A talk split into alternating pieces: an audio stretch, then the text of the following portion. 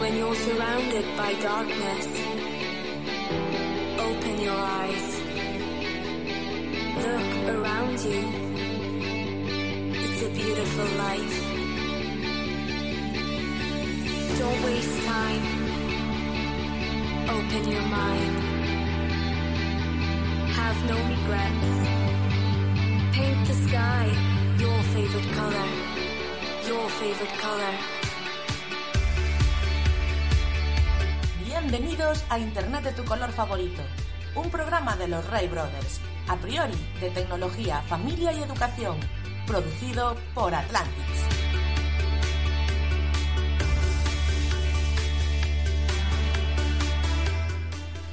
Pues muy buenas tardes, bienvenidos. Bienvenidos a un nuevo episodio de Internet de tu color favorito. Yo soy Santi Yo soy Cami. Yo soy Jareas. y arrancamos nuestro episodio número 12, que es el 98 de toda, de toda la carrera de Internet de tu color favorito. Y es el 12 de esta cuarta temporada, cuarta pan- temporada pandémica, temporada rara y extraña donde las haya. Y hoy, por fin, chicos, estamos los tres juntos. Yo no sé si contravenimos alguna ley o no. Yo No, tengo yo creo que no, no. Hemos aguantado únicamente que sea la de, la de cantidad de azúcar.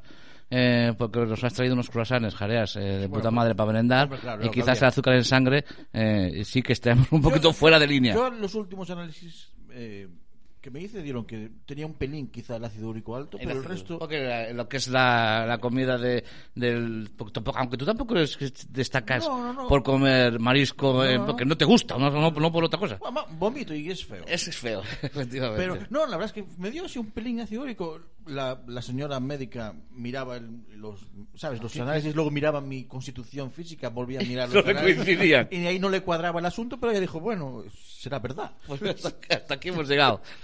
Pero- no, no, no, no me Vale, puedo- ya parecemos, parecemos, parecemos señores de, de, de- De- ¿no? de- de- pandémicos. mayores, ¿no? Porque aquí hablando de nuestras analíticas y nuestras... No, no me puedo aguantar. Vamos, vamos, estamos viendo el estudio. Vamos, es que, es que ya está Belén en, en el GC y, me Bueno. apetece muchísimo charlar con ella, pero vamos a seguir, ¿eh? No os preocupéis. Sin problema. Dejadme que vamos a pasar al Gypsy, ¿de acuerdo? Y le vamos a dar la, la bienvenida a Belén. Belén, buenas tardes. Ahora se tiene que activar el Sí. micro. Tardes. Buenas Hola, tardes, buenas Belén. tardes. Buenas tardes. ¿Qué tal? ¿Cómo estamos? Oye, que, que- Muy bien, muy bien. Yo por aquí estoy para cuando queráis, ¿eh? Que no, yo no, estoy que escuchando. ya métete, métete al lío sin ningún problema. Lo que pasa es que yo estas, estas minutos al principio no, no van a la factura, ¿eh? lo siento. esto, esto va en Vale, pro vale, bono. lo tendré en cuenta, lo tendré en cuenta. Esto va en pro bono. Bueno, eh, saludamos a Belén, Belén Pérez, que pasa por ser una de las dos personas que entrevist las primeras personas que entrevistamos en Internet tu color favorito. Ah, de los principios. Si tú te acuerdas de aquella En el entrevista, primer capítulo. el primer capítulo que hicimos un Sky con Belén y con Antonio. Sí. Bueno, pues aquí tenemos hoy con nosotros a Belén. Eh, que, que, de- de- que, que un Skype que al final, bueno, sonaba Bueno, de y- aquella estuvo bien, estuvo pero, muy bien, pero era, era un principio. Yo, yo lo hice en casa, me acuerdo, es verdad. sí, estábamos en casa. Y no sabíamos nada de pandemias ni nada. No No, tenía. no, no, no, ni de confinamientos. No, no, no, me sabíamos acuerdo. Sí, sí, sí. Belén, qué bueno, buenas tardes. Buenas tardes. Bien, pues estamos arrancando el programa y ahora es... eh, escucha, tú interven cuando quieras, que luego ya vamos, ya vamos contigo. Esto funciona así. Nosotros con los invitados les damos el enlace del Gypsy y ellos van entrando y saliendo ya según les parece, como si fueran por casa o como si fuera, mira, donde nos hemos criado.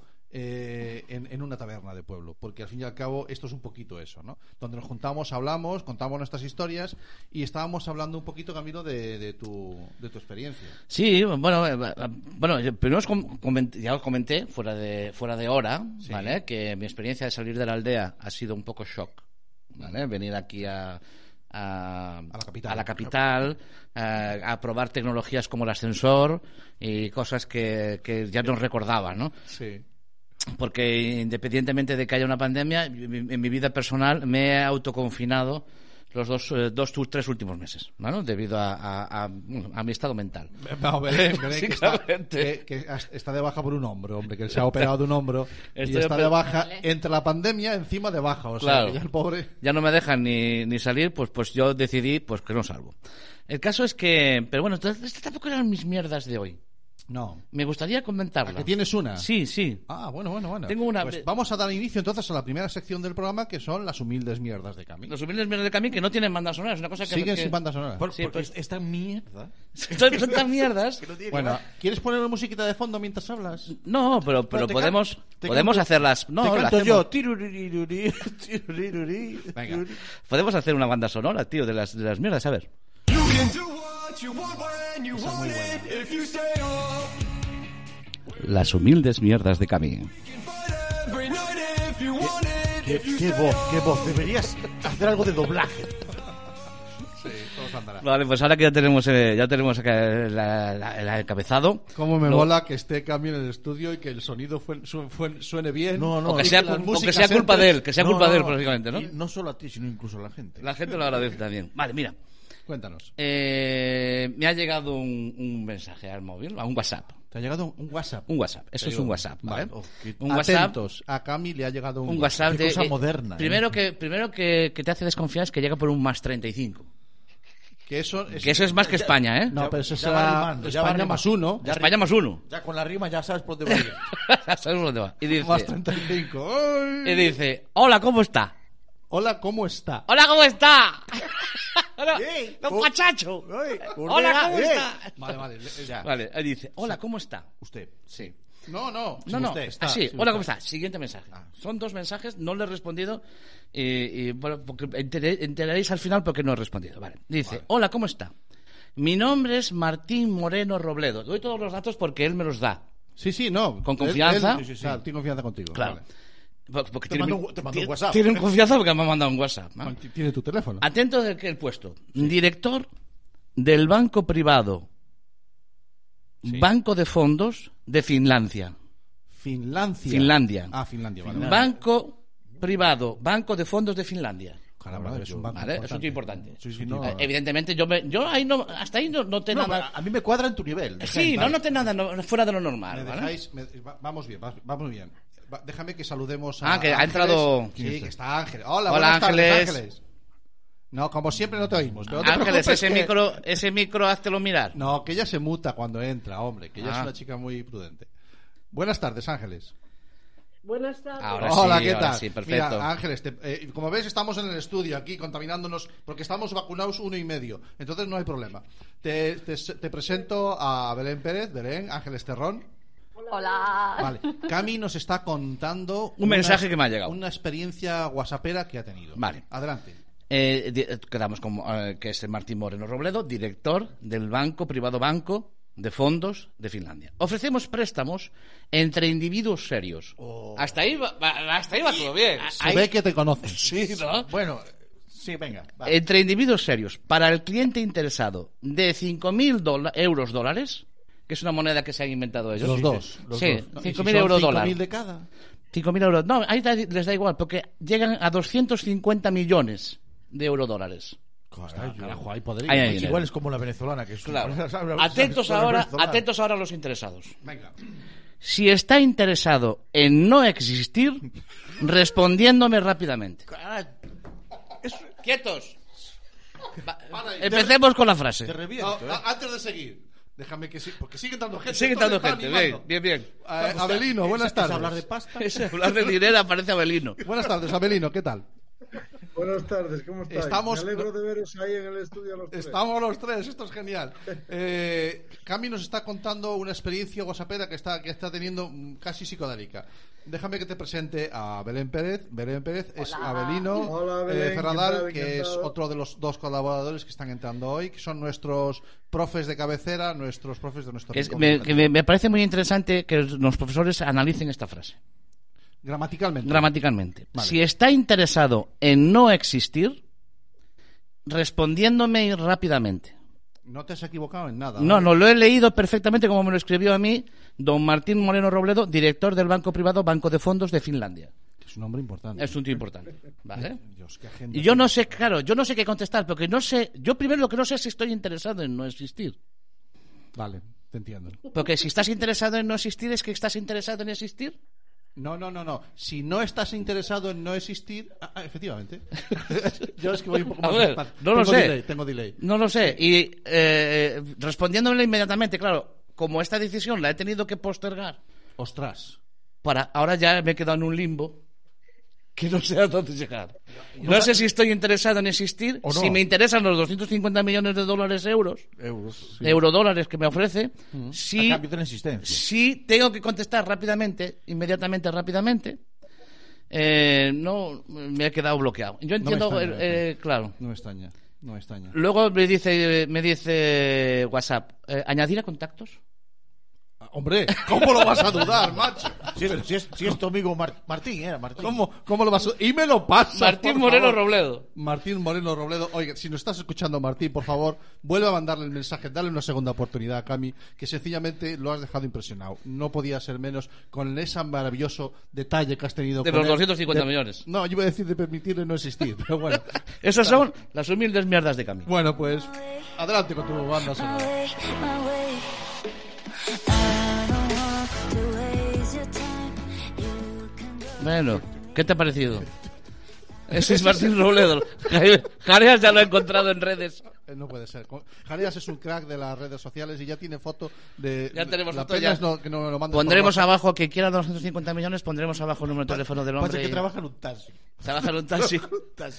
Bueno, Bueno, pero en Finlandia. En Finlandia, ¿no? El banco de Está Finlandia. morenito para estar en Banco de Finlandia. Finlandia no me consta aquí. Vale. No me consta. ¿eh? Bueno, pues estamos aquí con este arranque de, de este episodio en el que Cami, como tiene por costumbre en los últimos programas, es amenizarnos con sus experiencias, que son todas muy interesantes. Y esta, la verdad, es que me ha, me ha impactado, tío. O sea, hay que ver con quién te codeas. Pero Amigo. bueno, yo no llego a tanto. Bueno, nosotros aquí. ¿Y con qué términos filosóficos?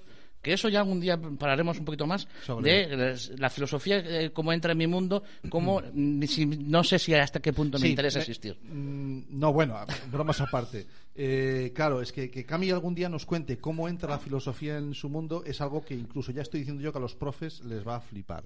Porque es una. Es, es- pero lo dejamos ahí, en un cajoncito. Sí, Porque pero- es muy gratificante. Pero sigan, sigan escuchando Internet tu color favorito Sí.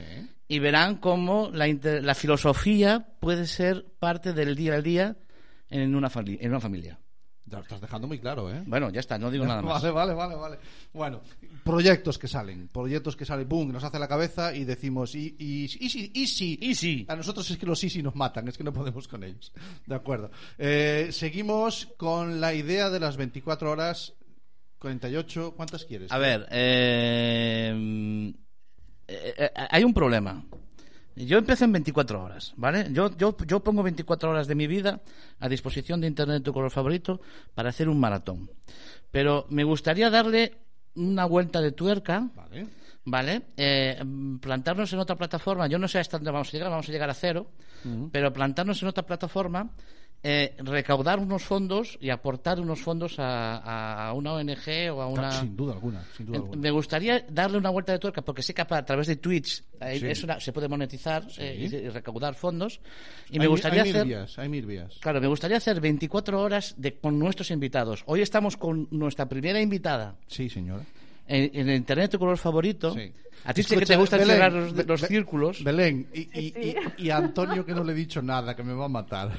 No te preocupes. que me va a matar. Nosotros fuimos el episodio cero, este El piloto episodio que cero. hacen siempre a ver si funciona o no funciona. Pues Sí, bueno, eh, ahí. eh, fue la primera entrevista, sin duda alguna. Había, fue el, el episodio. eh, a ver, yo tengo un lío, porque tengo un lío en mi O sea, sí, cabeza. espera, sí, espera, espera, espera, Claro, espera, porque es está que- Belén aportando una información Sí, es que no. que si es el episodio cero, este es el episodio 100. Sí, no, no, no. Es- eh, eh, Cuidado. Lo, lo voy a matizar, no. Cuidado. Llevamos de Internet tu color favorito, aquel fue el que llamamos cero, efectivamente, Belén.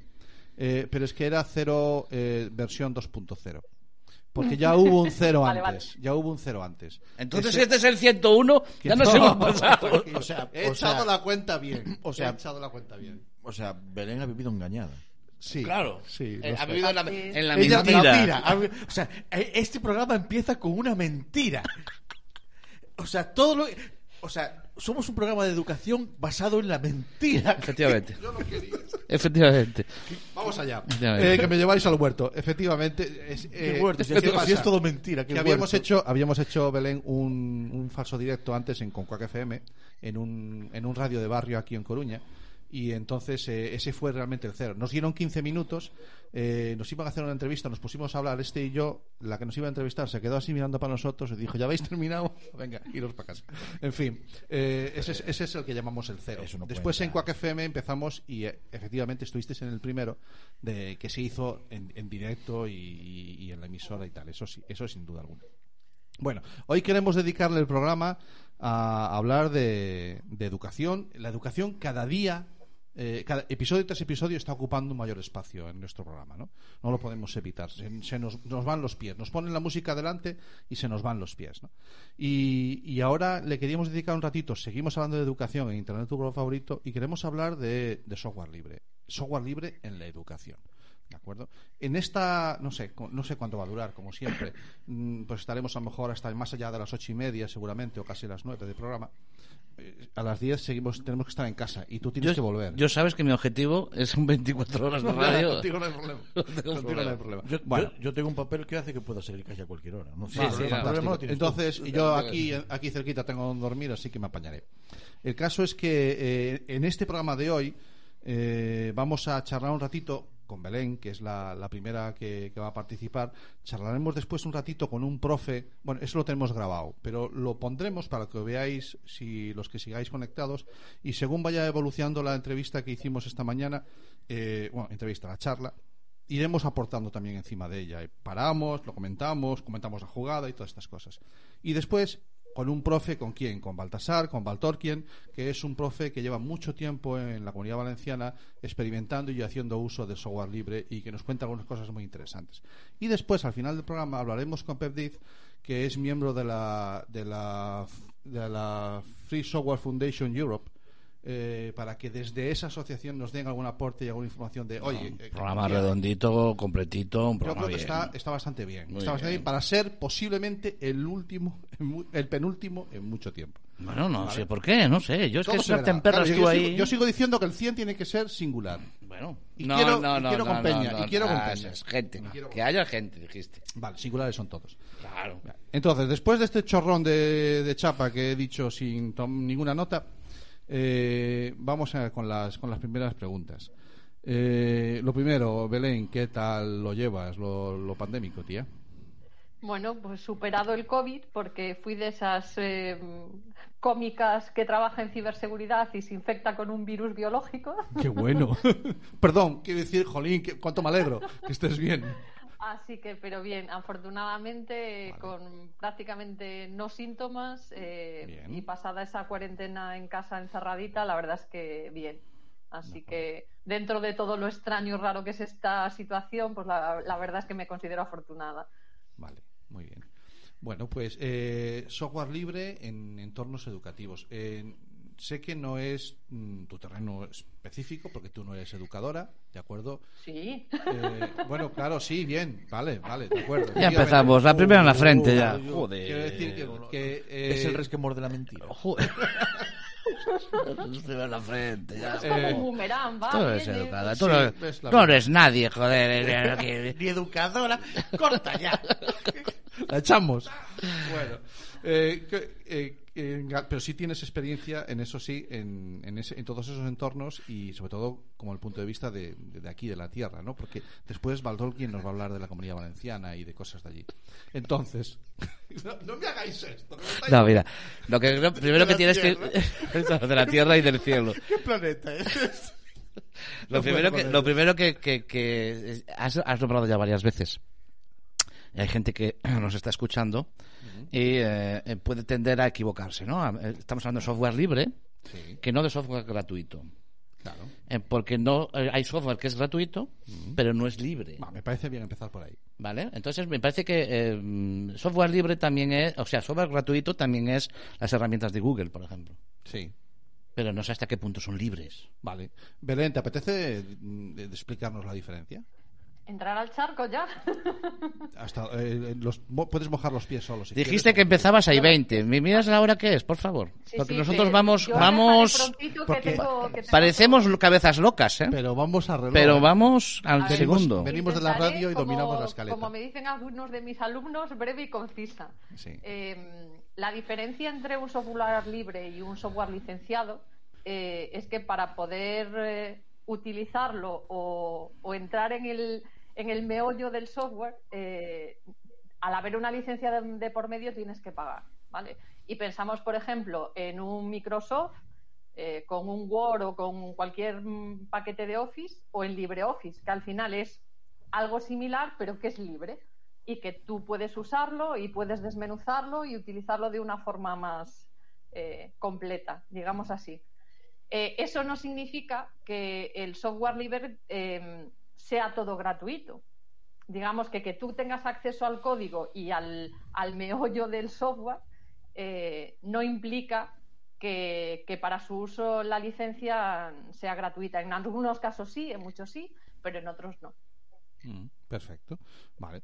Eh, algo que cuando empiezas a investigar o empiezas a curiosear sobre el tema del software libre, ves que hay un término, mm, intentan marcar una diferencia entre eh, eso que acabas de llamar tú como licenciado o privativo, que es otro término que también se emplea, eh, que es el hecho de, mm, no, es que el software libre está mantenido por la comunidad. Claro, ¿qué, qué es eso de la, de la comunidad? ¿Qué, qué significa eso?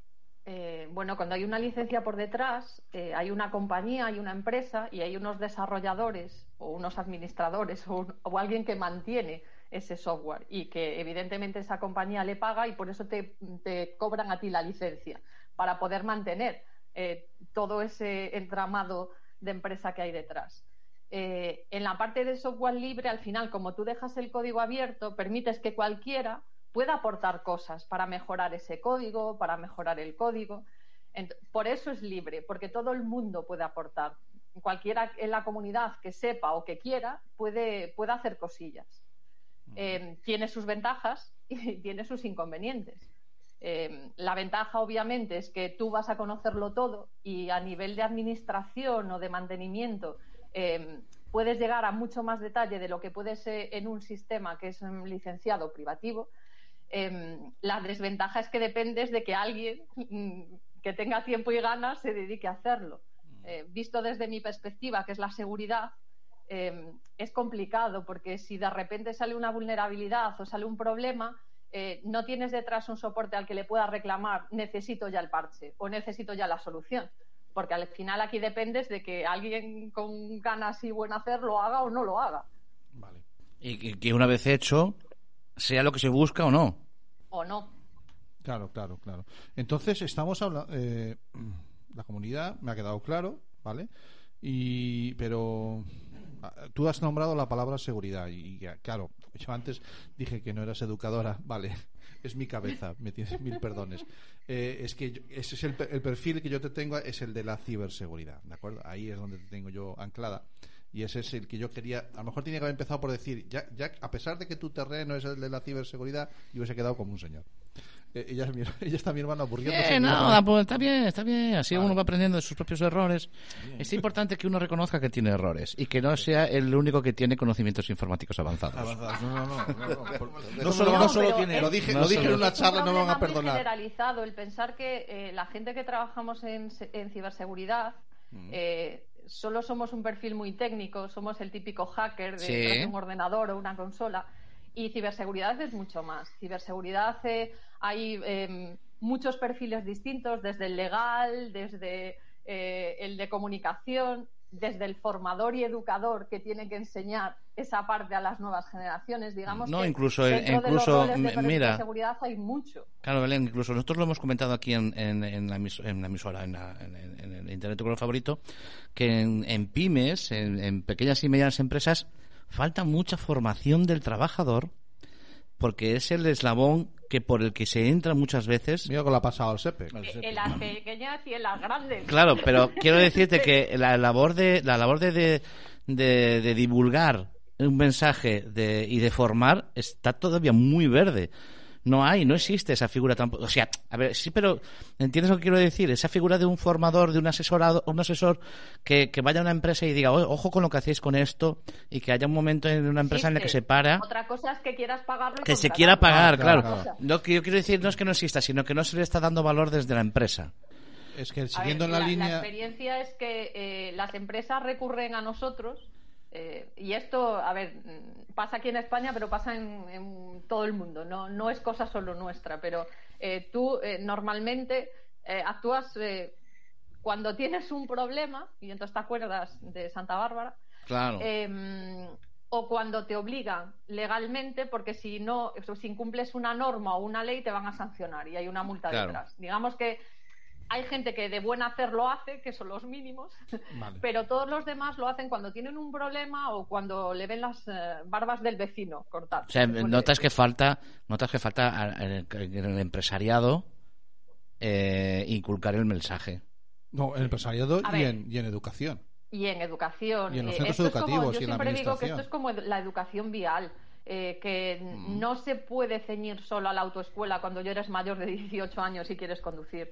Esto tiene que venir en la escuela cuando eres pequeñito y tiene que venir desde la base. Entonces, si tú desde la base y a los niños pequeños, antes de que tengan un ordenador o un teléfono móvil, les enseñas pautas y les enseñas lo que tienen que hacer, eh, cuando sean mayores eh, tendrás mucho camino ganado. Eh, Eh, si el- no les enseñas nada, luego pues eh, es mucho más complicado cambiar hábitos y patrones de conducta. Mm, Hay programas que intentan hacer lo que pueden, como puede ser el, el agente tutor o como puede ser el, el plan director de las fuerzas y cuerpos de seguridad del Estado, en las que también también van a hablar de, de estas cosas a los centros educativos, pero creo que, que en, en cualquier plan, eh, no sé, bueno, las competencias digitales están ahí dentro del currículum o deberían estar, ¿no? Eh, Están, es una de las de las clave. Eh, y si no que nos maticen nuestros profesores pero no, no sobre ciberseguridad en los coles no sé a- Abelino ¿cómo lo, cómo lo ves tú mismo? Yo, mm, mal. Mal. Bueno, poco más que eh, decir, quiero, ¿no? quiero Pero di lo decir que quieras. eh, lo, lo que apuntaba Belén de que de- del conocimiento hacia, hacia las nuevas generaciones, de difícilmente podemos educar cuando nosotros no sabemos. Ese es el problema, ¿no? Eh, hoy que estamos hablando, pues eso, de software libre, yo quisiera preguntarle a Belén eh, cuál es más seguro, el software libre o el licenciado. El Eh, que usa depende, licencias. Depende. Como buena gallega, mójate. como buena gallega depende. A ver, depende del tipo de software, depende del tipo de software y depende del instalador, administrador y mantenedor de ese software que haya detrás. Eh, Cualquier tipo de software, y me da igual que sea licenciado, que sea libre, eh, es creado eh, o desarrollado por seres humanos que por error, omisión o intención van a generar problemas. A lo mejor no ahora o no se descubren ahora, pero a lo mejor dentro de dos o tres días sí. Entonces, eh, evidentemente, por eso hay detrás un trabajo de mantenimiento y de sacar nuevas versiones y parcheos. Pero si tú instalas las cosas y no las mantienes o las instalas mal, no como te recomienda el desarrollador o el fabricante, al final eso es inseguro y me da igual que sea licenciado que sea libre. Eh, Y el, el hecho, el mero hecho de que el código sea abierto no da lugar a que se puedan infiltrar más, más hackers. Eh, no, a ver, al final es, es que es eso, depende eh, del nivel de control que tengas y de administración que tengas del software. Si tú lo tienes bien controlado, bien administrado, con los perfiles adecuados y con los roles adecuados para que la gente pueda acceder eh, solo para hacer determinadas cosas, que no te pueda modificar cosas, que no te pueda romper cosas, pues al final eh, es mucho más seguro y, y- y no me gusta decir la palabra seguro porque seguridad al 100% nunca existe. Ese es nuestro primer principio en seguridad. De seguridad al 100% no la hay. Pero si tú controlas y administras y gestionas bien tu software, em, la probabilidad de tener un error es poca. Si tú lo instalas mal y no lo mantienes, la probabilidad de tener un problema es enorme. Vale. Y si no, que se lo pregunten al SEPE. O sea, que da, da un poquito igual eh, de- del, del software que estés hablando, que, pero es más importante eh, de cómo lo estés usando.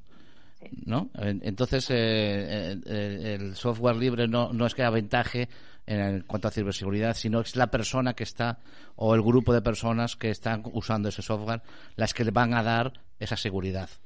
O sea, Más yo que usar que también administrar. y administrar. Y, Y, esta es una guerra, esta es una guerra que de principio está perdida. Quiero decir, es mucho más fácil para un ciberdelincuente, como tal como está el mundo, que eh, eh, es mucho más fácil quizás robar o, o- o obtener información o, o lo que tú quieras eh, vía eh, ciber que vía eh, mundo real? A ver, eh, esta tendencia cambió ya hace muchos años. Eh, bueno, Santi lo sabrá, pero ya hace unos cuantos años que el nivel de beneficio, por llamarle de alguna forma, ¿vale? Eh, de los delincuentes en el mundo ciber eh, ya sobrepasó con creces al nivel de, de- de delitos en el mundo real, por decirlo así. Porque al Claro. final ellos eh, asumen menos riesgos y tienen mucho más beneficio. Pensad, por ejemplo, en, en- en la- en las drogas, desde que, por ejemplo, tú plantas la coca, la recoges, la recolectas, la procesas, la tienes que repartir y, y luego vender, eh, los puntos que tienes de fallo son muchos y en cada punto si te pillan, eh, se te va el negocio al garete. Eh, en el mundo ciber estás detrás de un sitio que no se sabe dónde está, porque para ellos se lo han gestionado y buscado perfectamente. Y, y ellos tiran, tiran la red y todo el que caiga es Claro. beneficio. ¿Qué, qué Sin riesgo tiene de riesgo. Tu, tu amigo este que te mandó el mensaje? Eh, ¿Qué si, peligro, qué eh, peligro tiene? si no existir. Eh, sin no Si no existir. existir. Es- ese es uno de los problemas eh, y, y justo ese mensaje es que es muy claro porque prácticamente el 90 y mucho por ciento de los incidentes que hay en ciberseguridad vienen por usuarios. Por usuarios que al final tú puedes tener el mejor software del mundo, los mejores sistemas del mundo, que al final el usuario es el que clica, es el que abre el correo, es el que se va a la página web y le da el botón. Entonces, eh, si eh, partimos de la base de que a día de hoy las nuevas generaciones probablemente no sepan distinguir una frase bien hecha en un mensaje de una frase mal hecha. Es que con Ese los- es la cuidado, primer- ¿eh? el primer principio. Ahí está. No, Cuando no, y que llevamos mucho tiempo entrenando en escribir mal. Aposta, Sí, por sí. aquello de los Entonces, SMS. Cuando recibes ese tipo de mensajes, eh, al final es el usuario el que genera el problema. Vale. Entonces, te da igual que tengas el mejor software del mundo y los mejores mecanismos de seguridad, que el eslabón débil de la cadena es el ser humano. Y casi todos los incidentes que hay a día de hoy, de tipo de Ramson o de denegaciones de servicio o cualquier infiltración dentro de las organizaciones, viene por los usuarios. Vale. O sea que el mensaje sería, ¿os acordáis de la brujería cuando había- decían, si no, si no quieres ser, lee? Pues Si esto no quieres ser como si no quieres ser, claro, lee. y te- este el mensaje es, si no quieres ser víctima de un ciberdelincuente, Lee bien. lee. Lee bien. Porque al leer, Nos- nosotros adquirirás un lenguaje mayor que el que tienen ellos. Vale. Nosotros solemos hacer de forma preventiva, digamos así, entrenamientos, porque al final el ser humano solo aprende a base de repetición, unos con más, otros con menos, pero es como aprendemos el ser humano. Entonces, sí que solemos hacer campañas simuladas eh, de phishing para ver el grado de concienciación de, de los empleados en las organizaciones. O para ver si consigo Eh. alguna clave por ahí de algo. No, pero yo Eh, y al que- final bueno. Sí que ¿Cuánta es gente- cierto que bueno, la bueno, primera vez pues- que tú recibes un correo de este tipo, obviamente el porcentaje de gente que va a picar es muy alto, Mm. pero porque no sabe lo que se está enfrentando. Eh, a medida que vas haciendo y de forma periódica más campañas, aunque cada vez nos lo pone más complicado y tienes que estrujarte más el cerebro para que sean más sofisticadas, pero a medida que va pasando el tiempo te das cuenta que la gente también aprende y para eso son Vale. esos entrenamientos Vale. y que ya de repente cuando reciben ese tipo de correos te llaman y te dicen, oye Belén, que este correo tiene mala pinta, es de los que tú nos decías, ¿no? Entonces al final sí que eso funciona, el entrenar a la gente, el Sí. enseñarle cómo funcionan las Sí. cosas. El problema es que muchas veces eh, eh, con, con que uno pique, Ya. en- sobre todo en los casos de ransomware, con que uno, con que- que uno por- pique. es que yo creo que el ser humano es curioso. Yo creo que cuánta gente no clicará solo por, por ver. Sé que es mentira, sé que es malo, pero uy, ¿y qué? A ver hasta dónde- Hasta ver. ah, yo- Llega un momento que doy para atrás y no va a pasar nada. Pero yo- cuánta gente no mira. Sí, algo de Ah, eso. por abrir un por abrir un email no me va a pasar nada. Bueno, las siete vulnerabilidades del ser humano. Sí, sin duda. Y, y los malos lo saben y se aprovechan de ello. ¿Por qué creéis que todos los ransom entran o todos los correos de phishing entran los viernes a última hora de la tarde cuando la gente ya tiene prisa por irse Ah. a casita de fin de semana y va a abrir el correo porque no quiero dejar nada pendiente o Ostras. cosas similares? Entonces, hasta, al ese, hasta ese punto está todo esto controlado. Sí. Claro, qué Eh, los malos eh, también se profesionalizan y al final eh, van un pasito siempre por delante. Digamos que los que Qué estamos en generosa, qué generosa eres, un pasito. un pasito por delante, qué generosa eres tú. Danos ¿eh? un margen de confianza que nosotros Sí. algo también hacemos. Sí, pero un pasito no. Un pasito no y te, te, te re- te recuerdo otra vez al SEPE. Un pasito no. Que, que, no si es me puedes si me puedes actualizar, perdona, Perdona. perdona, si me puedes actualizar el SEPE ya recuperó. Pues no lo sé. Te digo yo que a estas alturas no. Siguen mirando por Arcade. Sigue mirando. Pero el, el- el problema no es que no es que los de Ciber no hagan su trabajo, eh, sí que vamos un pasito detrás. No, y, me- y en claro. Ciber hemos avanzado muchísimo. El problema es que muchas veces no nos dejan hacerlo. Vale. Seguridad No. es el hermano tonto pequeño que acaba de llegar y que solo pide Sí, dinero. Es verdad, Sí. es Tú verdad. cuando sí. llegas al CEO y le dices necesito eh, inversión para securizar los sistemas, para instalar mecanismos de seguridad y te dice, uy, que esto no nos va a pasar. Sí, ya- Igual- Igual para el próximo trimestre. Sí, pero si ya me viniste allá atrás pidiéndome para hacer backups. Y pendrives y cosas de esas. Bueno, eh, no- Entonces, no es que nosotros vayamos un pasito, sino que muchas veces no nos dejan llegar a ese pasito. Eh, te ha hecho una pregunta Abelino, mm, muy, muy acertada la pregunta y, y muy acertada la respuesta, supongo, porque sois dos grandes profesionales haciendo preguntas y respuestas. Pero, pero no quería dejar de pasar eh, la oportunidad de preguntarte, además, abrir otro melón. Hemos hablado de seguridad, y si si te apetece, que es el de la, el de la privacidad. Y vuelvo a software libre versus privativo. Y es, es cierto que en entornos de abiertos eh, la captación de datos eh, es menor, o eso es lo que nos intentan vender en algunos foros y en algún sitio. Quiero decir, claro, yo sé que en un centro educativo en el que tengo implementado eh, de Microsoft el 356, eh, lo he dicho bien, 365. Tres, sí. Mejor. Antes lo dijiste bien y ahora lo dijiste mejor. Lo dije, le quité nueve. Me llevo nueve. Pues eh, claro, o sea, y encima es gratis y, y aquí lo estamos viviendo en la Junta de Galicia, que, en Galicia no- nos, lo, nos lo venden y, pero, pero claro, y toda esa información que recopila Microsoft, dónde va, quién la gestiona, qué control tengo sobre eso, dudas, dudas, dudas. Vale, venga, pues vamos a poner eh, todos aquí una, una- un clown que, es libre y montamos un LibreOffice que también es libre. ¿Qué pasa? ¿Que esos no recopilan datos? Eh, el, el problema no es si recopilan o re- no recopilan, que evidentemente, a ver, todos cuando eh, firmamos un contrato, en este caso con Microsoft o con el que sea, eh, ya aceptas las condiciones y, y sabes lo que hay detrás. En el Ah, caso de... sabes, dice. Si te lo lees, si te lo lees, sabes sí. los ¿no? riesgos, Vale, sabes los perfecto, riesgos que- perfecto, que, implica perfecto. y los asumes. Vale. Eh, es una de las condiciones de, de la Sí, seguridad. sí. En el caso del software libre, primero, eh, muchas veces desconoces lo que puede pasar y al igual que con todo, si al final no lo mantienes bien, no lo administras bien y todos tus datos los dejas ahí y alguien accede porque un usuario te permite el acceso o, no lo tienes administrado y lo tienes abierto, Perfecto. pues al final las brechas las vas a tener igual. Perfecto. Bien, eh, está claro que el, el- eje de todo, todo va a apuntar al mismo sitio y es eh, es consentidiño.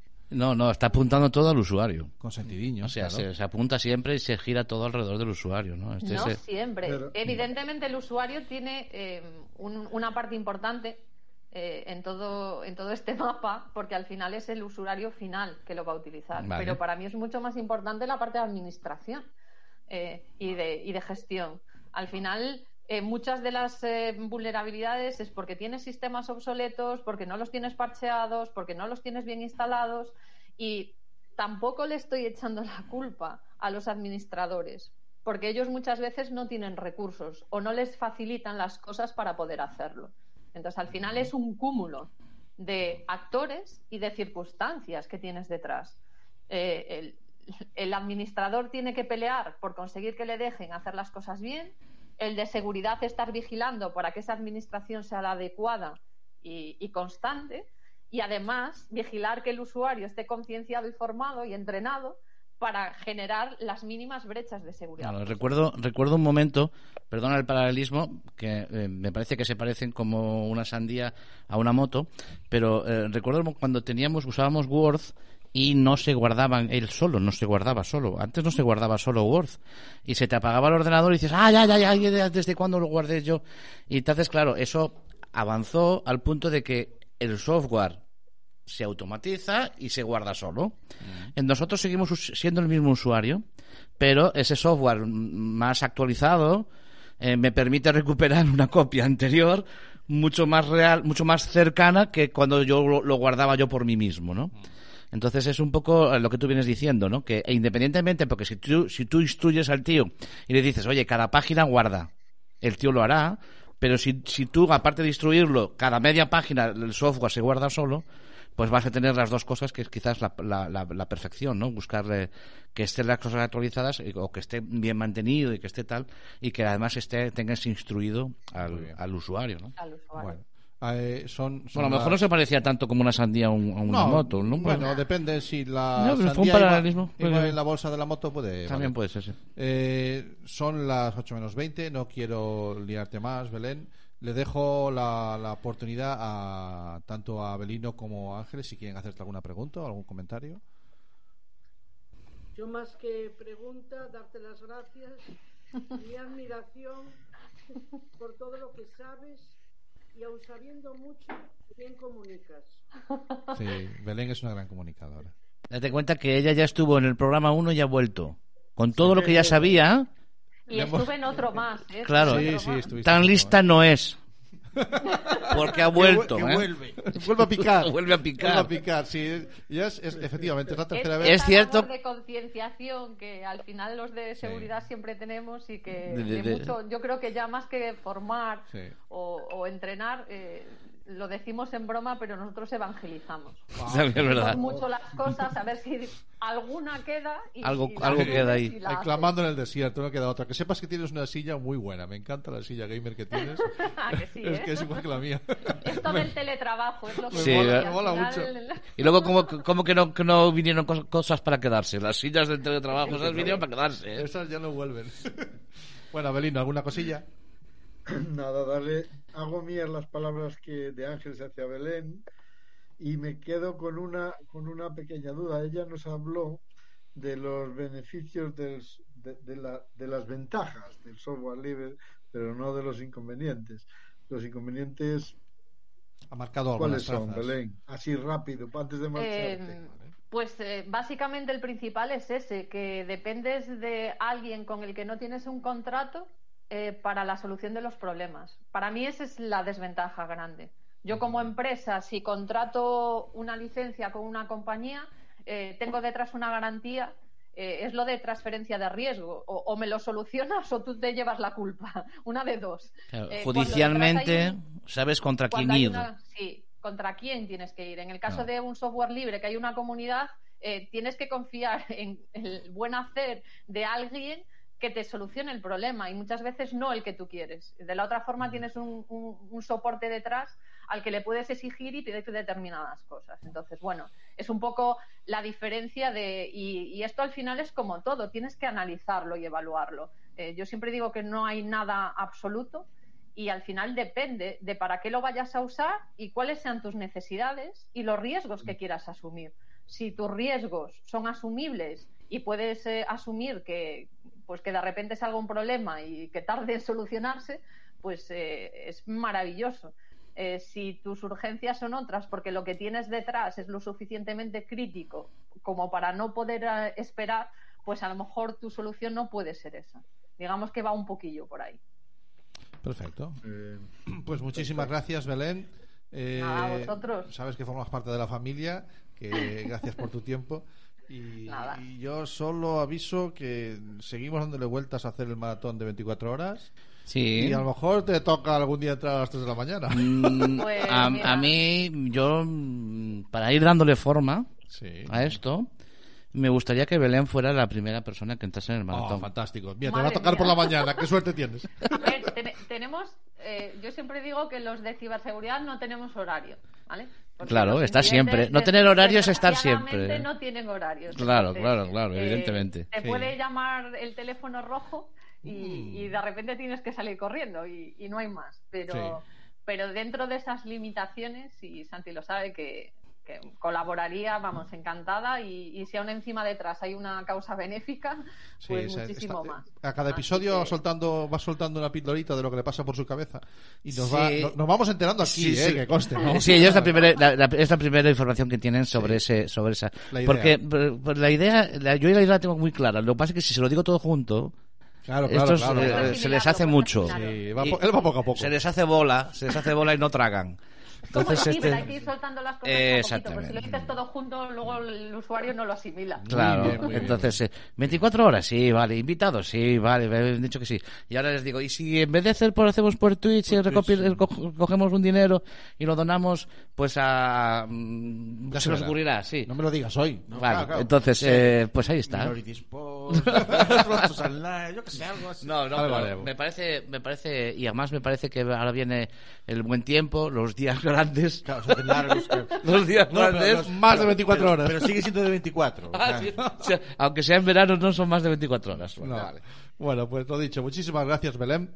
Gracias a vosotros, Que ha seguid sido- seguros, que ha o sido lo más placer. seguros que podáis, claro, los vale. menos riesgos que podáis. Ya sabes, ya sabes. En la Y- ciberseguridad y también. Cuando, cuando las cosas ya se vean muy mal, acudid a un profesional, por favor. Ahí está. sí, sí, sí. No Eso. googleéis, no, No googleéis, No. consejo. Vale. Fantástico. nada, un placer. Como siempre, Vale. eh, el GC queda abierto. Te invito a que sigas con nosotros si quieres. Pero. Eh, no podré porque ahora sí que tengo otras cosas y Vale. me tengo que ir, Fantástico. pero un placer haber estado con vosotros. Un gusto. Fantástico. Ha sido un pues, gusto. Un chao. Eh, Venga, hasta luego. Chao. Esto, en esto de la ciberseguridad también va el póntelo, pónselo. Y hay que, Pues hay que de vez en cuando ser Yo, yo, pasé- yo me callé, pasé a ciberseguridad y yo en mi cabeza era Robocop, Robocop. No puedo con él. Es lo que tenías ahí presente, ¿no? Pero estaba ahí. Y dijiste, a ver en qué momento puedo meter yo a Robocop. No, lo intenté, pero le corté. Lo- Yo No, venir. no, cuando lo quise decir quería decir eso, que muchas veces picamos por curiosidad. Claro. Sí. Claro. Era lo que quería decirme, lo que es que realmente Como por ejemplo, en la película Robocop. Robocop va allí y por curiosidad lo acribilla, Lo luego se acribilla. convierte en un hombre máquina. Vale. Más ciberseguridad que Robocop es verdad. no conozco. No puedo Es con verdad. ellos, no puedo con ellos. Bueno, Belén, eh, hoy Belén, eh, Ángeles, eh, Abelino, eh, no, no- os he dado la, la bienvenida así un poco a tropellón porque estabais, estaba Cami contándonos su experiencia que hablaba un poquito de eso, de, de esos mensajes que nos entran que no acabamos de entender muy bien y que y no sabemos por qué son, ¿no? Y, Sí, yo, yo he recibido, perdona Sam, Sí, nada, dale, dale. eh, eh, yo, yo he recibido mm, uno como ¿Sí? de Cami, ya hace Eh, eh, ¿En cuánto se pone? 250 millones me ponen a mí de, de euro dólares. es lo- no, a mí eran 10, 10 millones de 10 millones. Bueno, a cada uno le Cada pone un uno lo poquito. suyo, de- sí, 10 millones de una herencia que no sé Ah, herencia. Eso es una carta nigeriana de toda la vida. carta nigeriana. Eso es una carta nigeriana de toda la vida de Dios. Pero sí, sí. Y al fin y al cabo, si nos damos cuenta, no es nada nuevo en todo esto. O sea, estos pícaros o estos delincuentes, eh, es, es la- el engaño es la curiosidad, como decía Jaime antes, la misma, por ejemplo, la curiosidad y, la, y a- y el ánimo de intentar estafar al otro. ¿eh? Claro, claro. Eh, Claro, la- ya mató al gato. esos son los thrillers de toda la vida de, de- de Dios. O sea, los Mm. thrilleros se basan en, en que realmente eh, tú eres el engañado, lo crees que vas a engañar al, al pro, ¿no? Pero bueno. Bueno, vamos a seguir un poquito, si os parece, porque esta mañana estuvimos, hoy no, no podía estar por la tarde, eh, hemos estado hablando con una hacker, vamos a hablar con, con profes, los profes van a estar muy presentes, estáis hoy vosotros dos, y que, y que me da a mí que os vais a quedar todo el programa. Por primera vez vais a estar to- to- todo el programa hasta que queráis, ¿eh? Hasta La que cara de, de Abelino fue de... Todo, hasta a que ver, queráis, ¿no? a ver si, es- esto se piensa que el- eh, cuando vais 24 horas lo voy a hacer yo. Bueno, eh, a lo que voy. Y después al final hablaremos con Pep, con Pep Dave, pero ahora quería, quería poneros los vídeos que hemos grabado de, la conversación que hemos tenido con, con Baltasar, este profe, miembro de, de CADE España, que es una cosa así un poco extraña, pero él nos las va a explicar. ¿no? Es un profesor que se dedica a, a hacer bandera del software libre en su centro educativo. En, ¿Dónde dijo que estaba, Camí? En Sagunto. En Sagunto, en Sagunto, exactamente. No, lo digo porque hemos tenido en la No sé conversación. si, no sé si lo, lo has, lo has Sí, metido, sí. no, creo, que lo, creo que lo he puesto todo, si no Vale, parte. vale. Y le hemos hecho algunas preguntas, le hemos estado charlando con él esta mañana y lo tenemos grabado. Y voy a ver si soy capaz de hacer que lo, que lo veáis. Voy a compartir la, la pantalla y voy a ver si soy capaz de que lo veáis. Lo tengo por aquí, en algún lado, en una pestaña. ¿Dónde está? Eh, vamos a ver pestañas. ¿Dónde pone pestaña ahí de Chrome? Ahí, es, que no, es que no veo, macho. es que estoy medio chosco. Bueno, Bueno. veis ahí y vamos a ver un poquito. Primero le preguntamos eh, qué es esto del KDE España y qué significa esto, ¿vale? Y, y él, pues, nos lo contestó muy a gustito. Ojo la mirada mía ahí, eh. Cuidado. Eh. ya, ya, Adelante. Acojonando ya. Bien. Eh, lo primero que me gustaría eh, que me contestaras o me explicaras, eh, Baltasar, o que nos contaras a todos los que estamos viendo, a ese montón y moreas de audición de audientes que tenemos, eh, ¿qué, qué es eso? ¿Qué es eso del, del KDE? ¿Vale? K- eres miembro de KDE España, pero eso que es una reunión, ya vienes con la capucha y tal, es una reunión de frikis, de hackers, de cosas de esas. ¿Qué es, qué es el KDE? Bueno, pues la primera cosa que tengo que decir es que yo no he hecho una línea de código en mi vida. Vale. Y que cuando veo una pantalla en negro y que hay que poner cositas de comandos extraños que, que puedes invocar a cualquier cosa, pues yo me pongo un poco nervioso. Con lo cual, KDE, que es, claro, aquí siempre hay dos preguntas, dos respuestas muy, muy diferenciadas, las dos son válidas, y yo creo que eh, vale la pena conocer las dos.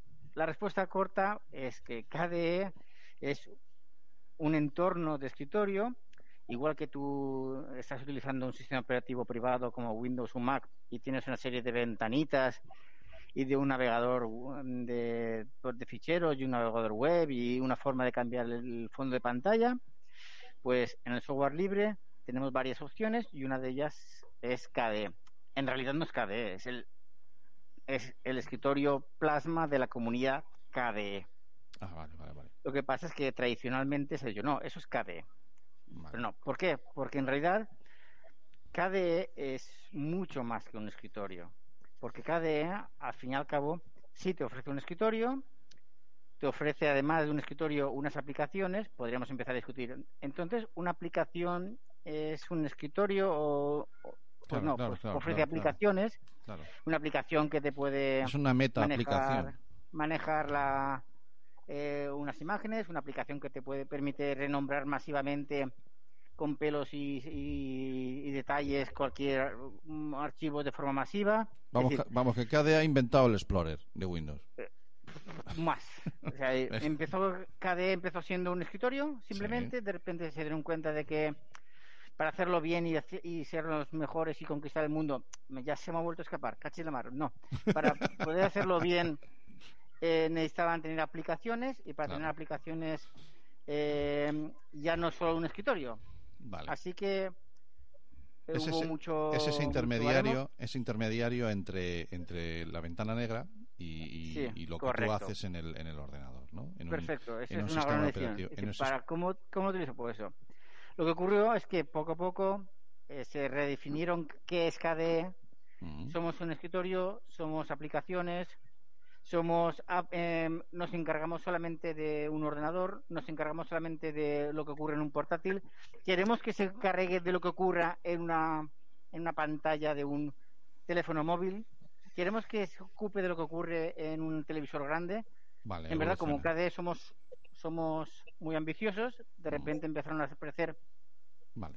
muchas aplicaciones relacionadas con KDE y al final decidimos, vale, pues KDE no es un escritorio.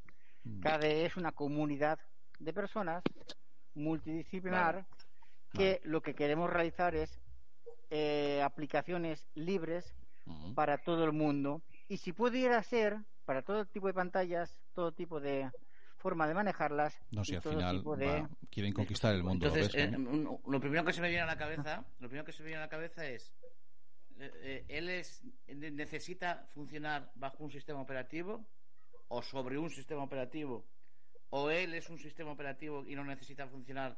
Vale, muy eh, bueno. Bueno, buena, buena observación. En un principio, KDE simplemente es la capa de abstracción que me permite a mí como usuario trabajar con un sistema operativo. Con lo cual, necesitamos un sistema operativo. ¿Qué suele ser?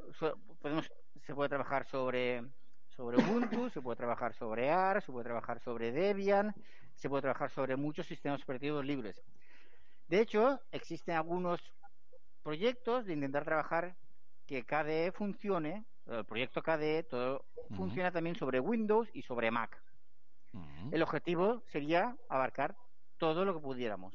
Ahí está Ajá. la conquista del mundo. Proble- problema, correcto, conquistar el mundo. Ya, ya está dicho, pues a, a saco ya, no hay, no destapemos las cartas. No nos va a parar, no nos va a No parar. va a parar. No, no, no, Ya lo saben, los, ya empiezan a temernos. Has, has nombrado. Pero- ah, pe- perdona, Pero, perdona. pero, perdona, pero claro, el problema es que dices, ¿y ya ahora puedo ponerme KDE sobre Windows? Pues claro, ahí hace falta desarrolladores. Durante, yo te puedo decir que durante épocas se ha podido. Lo que yo no sé ahora mismo, como no me importa mucho el mundo Windows ni el mundo Claro. Mac, pues ahora Vale. mismo pues ya no llego Y tanto. aparte que estáis Y el- limitados porque eso es, eso es, ahí hay unas puertas que no se pueden pasar a la hora de intentar adaptar, programar, obtener información. Lo que sí es cierto, claro, que funciona, pero no funciona tan fino, no funciona tan bien como con Ok. sistemas libres y abiertos, que claro, ahí funciona Vale. a la perfección. No sé si te ha quedado claro. Sí, sí. bueno, me- en un principio ¿A ti, Cami, te ha quedado claro? Sí. estamos- sí, porque estábamos hablando de, de software libre eh, y tiene sentido que, por ejemplo, sobre Ubuntu no tenga ningún problema y que vaya muy bien, Mm. pero, pero a mí me gustaba, me gustará, me gustaría que me dijeras, mira, que incluso ni, ni eso necesito. Vale.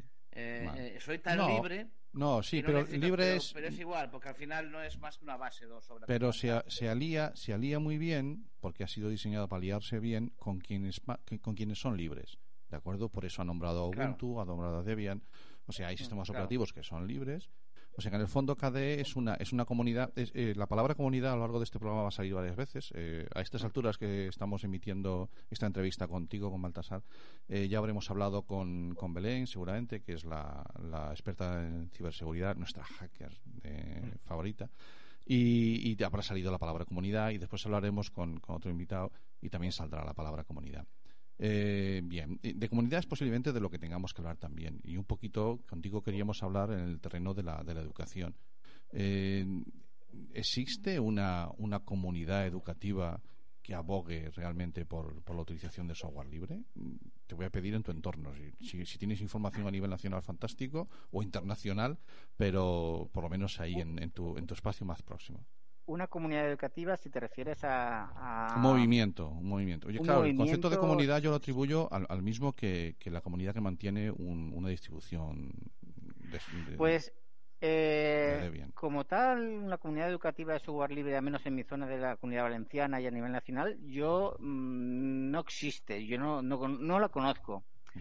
Otra cosa es que me digas, eh, hay grupos que a lo mejor son comunidad y no lo saben, que sí que están haciendo esa labor y se están ayudando entre ellos en pos de utilizar software libre en el mundo educativo. La respuesta es sí. ¿vale? De, de hecho, recuerdo ahora mismo una comunidad en Telegram que se llama Educatic, que, que en ella hay no sé cuántos docentes habrán que cuentan sus penas, conquistas y, y, y decepciones de, de utilizando Jurex, que es el sistema operativo libre de la comunidad valenciana, y pues eh, sí que se ayudan y demás. Aparte, si, si nos vamos, existen comunidades educativas de software libre eh, dentro de la comunidad KDE. Dentro de comunidad KDE ya una ra- hay una rama de, de educador, de, de desarrolladores que piensan acertadamente que la mejor forma o de las mejores formas de que la gente vaya utilizando más software libre es dando aplicaciones educativas y menos que se vayan utilizando en los centros educativos. Aquí yo pondría la pega de que sí hace falta eso y hace falta que funcionen muy bien los videojuegos en los sistemas libres operativos. Pero eso sería otra otra otra Eso es para enganchar a todos los usuarios, ¿no? Claro. Sí, sí. Bien. Eh, lo primero que me gusta. Vale, vale, bueno, volvemos, a, volvemos aquí. Vamos a ver si consigo que nos veamos todos. Y, Sí, ahí está, bueno, aquí nos vamos estaba- apareciendo. Nos estaba contando, nos, nos está contando eh, Baltasar Ortega eh, su experiencia, bueno, contándonos un poquito qué era eso del, del KDE, ¿no? Sí, esa, es esa, esa herramienta que... Esa... Sí, esa, esa capa que le ponen a los sistemas operativos exactamente. libres Mm. para que hagan de, de interface. Aquí hay una, aquí nos habla de comunidad y claro, eh, también nos hablaba eh, hace un momentito, claro, que esta comunidad es la que eh, nuestra anterior invitada Carmen no te- Belén. Belén, eh, no tenía controlada. Claro. como experta en ciberseguridad, ¿no? Sí, sí. Ella, eh, eh, aquí él habla de una comunidad de un modo muy positivo y muy, muy eh, proactivo Sí. y muy eh, que, que son que son una quien te va a ayudar, quien te va a aportar, quien va a dar el valor Sí. añadido Sí. a un software. Sí. Y eh, tenemos luego la, vers- la, la, la, la- la- la idea que nos daba Carmen y sí, vale, pero no sé quiénes son. Belén. Belén. Ah, se está contagiando, ¿eh? no, no, Belén, Belén, eh, Belén también. Pero yo, yo hablaba de Carmen, que es una invitada que tuvimos hace mucho tiempo. Amiga Vale. tuya. Una amiga mía. Vamos allá. para mañana. Eh, no, sé, si- no sé si tenemos todavía a nuestros invitados ahí, a Ángeles y Abelino. Eh, mm, bueno, eh, Abelino, nos comentaba, nos está comentando Baltasar que en sí, la sí, comunidad. estaba escuchando, pero tuve, tuvimos ahí un problema con la wifi que se nos ha pillado. Ah, por sí, Dios. porque hubo un momento que os habéis desaparecido. No, pero está bien, ¿eh? ahora Eh. está entrando bien. Sí, ahora mismo estáis bien. Está. Y ahí Ángeles viene ahora. Perfecto, perfecto. Ángeles entra por duplicado, por triplicado, por donde hagan falta. No, no hay problema. Vale, el caso. eh, la comunidad, él nos está contando mucho su experiencia con la comunidad uh, valenciana, desde, desde allí, desde el otro lado de, de la península, y nos dice que la administración allí ha desarrollado un sistema operativo libre adaptado a la, a- a la educación. ¿Vale? Yo creo- Sí, sí, sí, sí. no Está sé, bien. eh, aquí no tenemos ningún referente, ¿no? No, no, desde la Junta, desde la Junta yo lo que sí, sí veo es que potencia, están potenciando abiertamente el software libre, el Ubuntu, sobre todo. Y, y, y, de hecho todos estos ordenadores cuando fue la pandemia que prestaron a, a los chicos y chicas necesitados que no tenían conexión a internet o no ten- vamos, en los centros hubo varios Ajá. eh, todos venían encriptados, o sea, empaquetados con, con, Con- con software libre que no podías utilizar, porque yo antes mm, sí que, que cuando Belén lo dijo, claro, ya se me fue al tema de ciberseguridad, pero yo quería entrar más en lo que es el uso, el uso personal o educativo de, de- del software libre, ¿no? Claro. Sí. Uno de los problemas que tuvimos nosotros durante la pandemia es que precisamente el, el Ubuntu no, no, no nos era compatible con, con el programa que usamos, con la plataforma Educamos que usamos nosotros de SM Sí. y no nos permitía eh, nos permitía el uso de, del diálogo, o sea, hablar, el micrófono, pero nunca nos, no nos dejaba usar la Vale. pantalla, con lo cual era Vale. un problemón Pues sí, pues gordo sí, grave, que, que tuvimos ahí. Cosas que hay que seguir avanzando, que hay que seguir de, y que seguir Y luego, y luego también, si os vale de referente, Sí. eh, yo que estuve unos cuantos años, me parece que fueron 20 o 25 en la UNED, eh, pues eh, la UNED también ha- te costó, te costó acabar la carrera, ¿eh? Te costó acabar. No, eh, estuve, estuve, estuve seis años en seis años estudiando Vale. y luego 20 mm, coordinando la extensión que tenemos nosotros en Arroa tenemos UNED Sí, es cierto. mucho es antes que en. Coruña y que Sí, Orense. Sí, es cierto.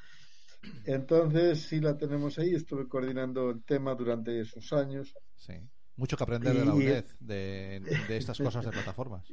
y UNED sí que también apostaba, apostaba por el software libre. No, no sé, desconozco Vale. en estos momentos si está funcionando Vale. al 100%, pero sí que sí que había una apuesta desde Madrid por, por el tema este del software libre. Seguimos charlando. Software con- libre a nivel educativo. Sí, sí, sí.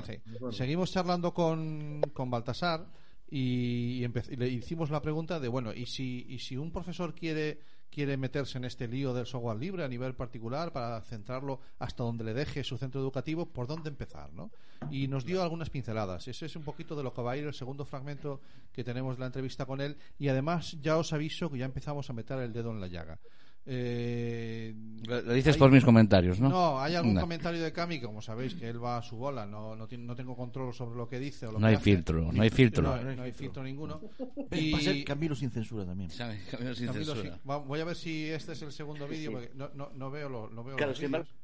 Vale.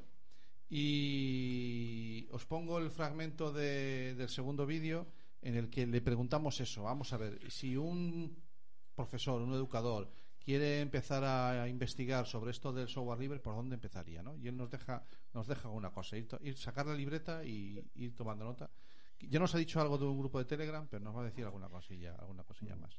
Y eso, y prometo que empezamos a meter el dedo en la llaga.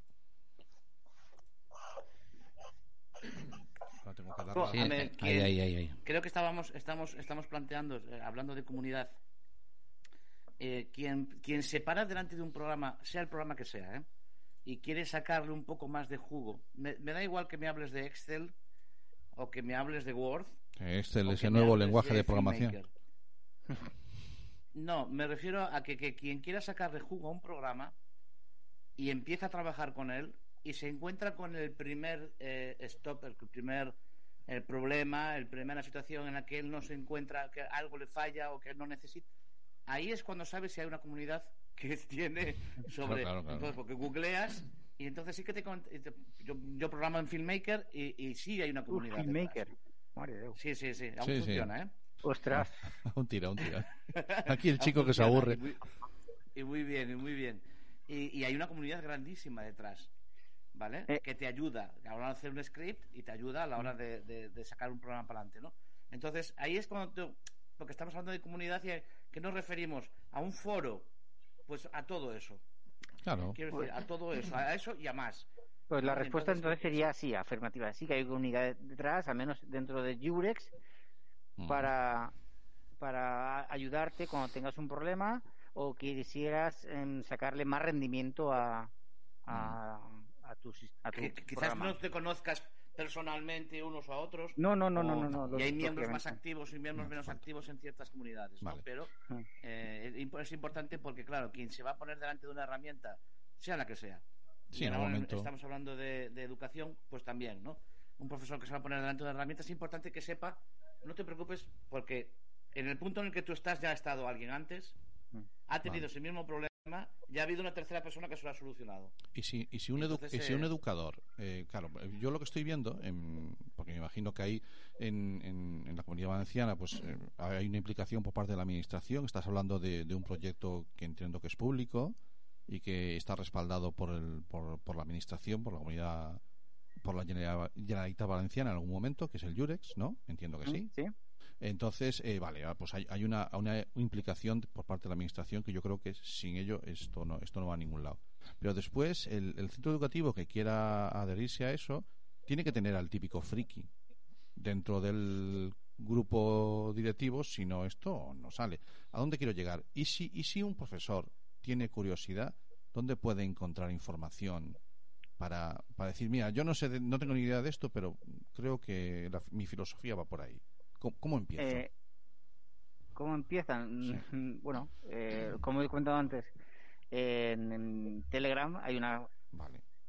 hay una comunidad que se llama Educatic, ¿vale? Que no recuerdo muy bien, creo que es ese nombre Nada, no te exactamente. preocupes que la buscaré y la pondremos en Sí. pantalla después. Educatic y ahí eh, si tiene cualquier problema de ahí hay muchas hay muchos mm, profesores de muchos centros que trabajan con Jurex que se pegan con la wifi del centro con la impresora del centro eh, muestran sus problemas sus problemas con, con Itaca sus problemas con y más o menos le resuelven Vale. también me consta que incluso hay desarrolladores de Jurex en ese entorno, con lo cual es mucho más sencillo ir resolviendo las cosas.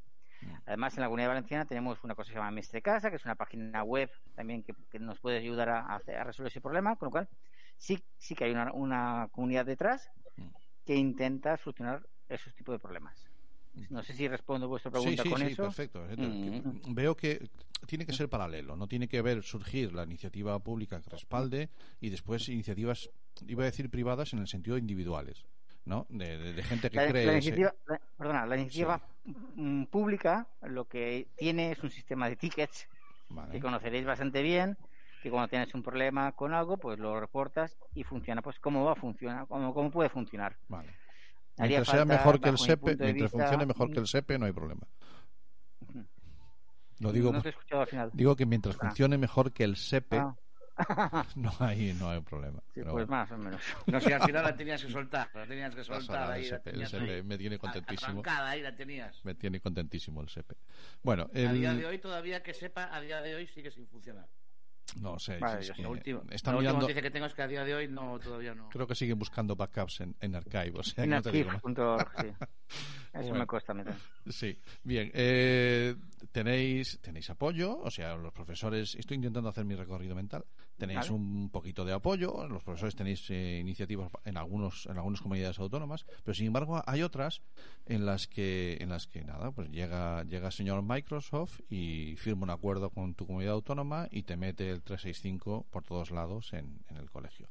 Claro, yo yo que, que soy funcionario y que mm, ya llevo unos años eh, también en esto y, y he visto cómo pasábamos de, eh, cómo entraba eh, Office en, en la administración claro yo también a veces lo, entiendo no o sea eh, si tengo que formar a todos los funcionarios para que aprendan a manejar LibreOffice casi mejor les pongo el Word que ya sé que lo saben usar de casa ¿de acuerdo? Y, no, y, no pierdo el tiempo. ¿Por qué? Porque el dinero de las licencias está en presupuestos y no me duele. Disparo con la pólvora del rey. Eh, ¿Qué pasa? En, la Concho, en la educación, eh, en los centros educativos, en los colegios, donde la palabra educar está tan, tan pensada hacia los usuarios, que son los alumnos, eh, hacia nosotros, hacia vosotros mismos, a lo mejor mm, había que ponerse un poquito más las pilas, ¿no? Yo a veces siempre demando un movimiento eh, más revolucionario por parte de los centros educativos que digan, no, señores, es que, es que no, es que nosotros, eh, a nosotros fórmennos y después déjenos escoger las herramientas que queremos usar, ¿no? Yo eso es algo que demanda. Hemos, hemos tenido experiencias muy buenas. O sea, nosotros hablamos mucho de, del centro educativo eh, que hay muy próximo a nosotros, que es el, el Ponte dos Brozos, que es un centro educativo que ha tenido mucho dinero detrás, porque estaba la Fundación Amancio Ortega detrás, pero que no, no se dedicaban a comprar pantallas y licencias. Lo que hicieron fue formar a los educadores, ¿no? O sea que. Pues ac- aquí has dado un poco eh, el dedo en la llaga. Es decir, eh, es cierto que, que si quisiéramos educar, educar bien, deberíamos utilizar software libre para dar las alternativas. Eh, creo que se ha puesto Jurex, al menos hablo de Jurex porque es lo que más Sí, conozco sí, perfecto, yo te lo agradezco. de una forma de- eh, buena, pero sin, sin demasiada formación respecto a los profesores, con lo cual es- ha creado una especie de, de rechazo por parte del grupo de profesorado que al fin y al cabo lo que quieren es que funcione y no se dan cuenta de- de- de- de- del dilema ético y moral que hay detrás de utilizar el software libre, de las libertades, de la protección de los datos de los alumnos y todo este, este embrollo. Con lo cual, mm, ya te puedo decir que lamentablemente del profesorado, eh, que tú les hables de, de 365 o LibreOffice, pues, pues van a utilizar lo que más lo, lo que, lo que más um, conocen porque lamentablemente eh, o no lo hemos sabido contar o no lo hemos contado eh, las ventajas que, que dan de forma no solo de tecnológica sino también de ética y moral de utilizar software libre. Mm. quizás sea el momento de que, de que la gente eh, a- apoyada con, con asociaciones eh, que no quiero nombrar ahora mismo porque no quiero meterles en camisa de once varas pues sea el momento de decir plantarse y decir oye mm, basta ya eh, tenemos tecnología tenemos eh, capacidad eh, si no lo hacemos es porque realmente no queréis no es porque no se pueda hacer y obliguemos a nuestras administraciones a utilizar software libre porque el dinero público debería ir para proyectos públicos y no tendría que ir para, para una empresa que a saber cómo tributa, que a saber cómo tiene a sus empleados y que al final va a tener los datos de mi alumnado y yo no sé qué va a hacer con él. Quizás nos falta, y es posible, yo soy uno de los profesores que deberíamos estar continuamente enfadados en contra de la Pero no, de la no administración. mm, hay, hay, hay un punto, hay un punto en el que quizás no, mm, no deba- el, el profesorado, a ver, el profesorado siente que tiene una brecha muy grande, ¿cierto? Siente que tiene una brecha muy grande y siente que si esa brecha es muy grande y si yo encima tengo que aprender cuando hay cosas que ya tengo el recorrido de la brecha ya algo andado.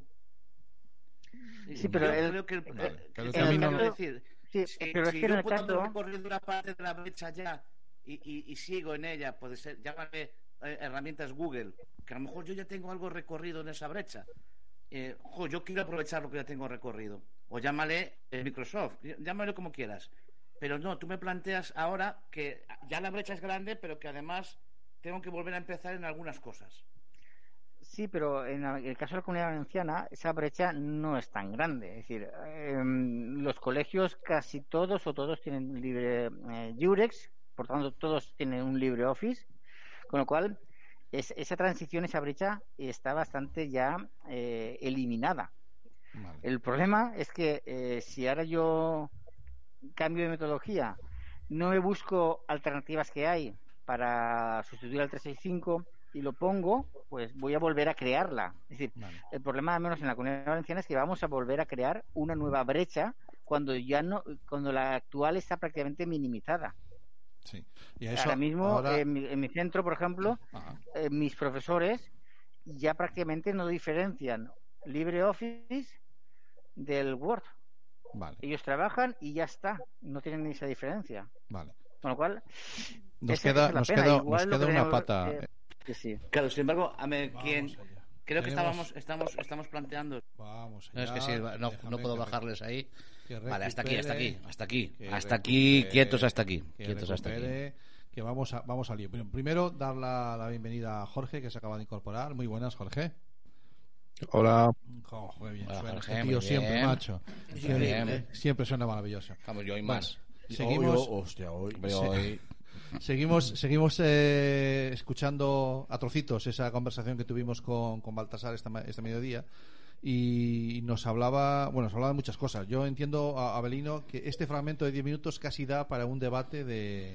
Uf. ¿Verdad? O sea, eh, Sí, sí. Son pinceladas A- antes, muchas cosas. antes de nada, disculpad Ángeles que se tiene- tuvo que ausentar No unos minutos. A- alguien le ha pedido algo de trabajo ahora Bueno, y, faltaría no, más. no, No- no hay y problema. está, y está en ello. Somos nosotros Bueno, sí, gracias. estoy contigo en que eh, el debate, mm, bueno, Cami como, como siempre ha metido no el dedo, sino el puño entero en la llaga. Pues espérate que aún viene. puñetazo y a todo. A- a- a- a- esto es lo suave, ¿eh? sí, bueno. No, bueno, no, yo, yo eh, detecto cosas y me parece que hay que ponerlas encima de la mesa, ¿no? Ese- Claro, ese- sí, ese- sí, es un principio, poco ¿no? lo que, lo que yo os apuntaba antes, ¿no? Es decir, abogamos por el software libre, encantado, yo el primero, ya os lo digo, Mm. pero eh, claro, la dificultad está ahí, encima de la mesa. Sí. Mm, Desaprender lo aprendido y aprender desde cero es complicado. Es, es subirse a lo que has aprendido para llegar más alto. Ya sé que la frase es así un poquito Sí, bonita, sí, y- sí, ya, ya, pero ya, no, no siempre es subir, sino a lo mejor luego- bajar un peldaño. A mí, la- a mí lo que, no- lo que a nos vino a apuntar, lo que nos vino a apuntar, eh, Baltasar. no, la anterior invitada, Belén. Carmen, Eh, es que se me, se me recuerda a Carmen siempre, bueno, Belén, eh, es algo que me parece muy interesante, ¿eh? Eh, porque la verdad es que yo no, nunca lo había entendido, leído así, ¿no? Y dice, eh, pasa que ya como uno profesional que es, lo tiene claro, ¿no? Es que y si tengo un problema, ¿a quién disparo? Claro, claro, claro. La Si, si, es, si es software libre y yo tengo un problema, ¿a quién tengo que matar? Y como muy español, ¿a quién le echo la culpa? Claro, claro. ¿y a No, quién le no, echa- pero si os dais cuenta, lo que están haciendo en la comunidad valenciana es eh, crear eso. O sea, Sí, claro, cogen claro. software libre, crean un proyecto en el que está detrás la administración Claro. y tienes esos tickets o tienes, tienes a quien demandarle una solución claro, para pero, un por problema. ejemplo, pero es que en ese momento, eso que sucede en, en Valencia no es ahora mismo actualmente extrapolable a, Directamente a- ahora. directamente ahora mismo no, porque no, no existe esa comunidad. Bueno, No, sí, existe, no existe esa- sí, ¿eh? no, no- no está funcionando No ahora está mismo de funcionando, esa me manera. ¿no? No, O sea, no, bueno, O sea, ya, ya. tú no puedes implantarlo el mes que viene. No, no, rápido pero no. mira, es. hay, hay no. cosas también en Galicia que no, y es barre para la casa Venga. que están funcionando bastante bien. Lo del Shade, eh, Shade es una aplicación que tiene la Junta de Galicia y que funciona con software libre también. Sobre, es más, funciona mejor con software libre que y bueno, la gente se está metiendo poquito a poco. Vale. Mm, Los padres se ven comunicados o intercomunicados a través de, Vale. de Shade. Los profesores tenemos ahí también un montón de herramientas Vale. eh, para aplicar muy buenas. Pero claro, digamos que no, no es lo común, por decirlo de alguna manera. No, no es el uso, el uso común. Jorge, tú que tienes, tú que tienes ventaja, porque tú ya, ya has oído la, la entrevista. Gracias por incorporarte ahora. ¿Quieres hacer algún aporte de lo que hemos comentado hasta ahora? Sí, mirad, yo he trabajado a nivel profesional en migraciones a software libre y me parece que no, eh, no se acaba de entender el panorama de una migración, de un cambio. Una migración profesional no se trata de que mañana se cambia todo y ya está, ni mucho menos. Tiene un periodo de implantación que vas poco a poco, formando a la gente, cambiando aplicaciones, viendo problemas y si se hace bien, pues lleva X años. No se hace de un mes para otro, si se hace bien.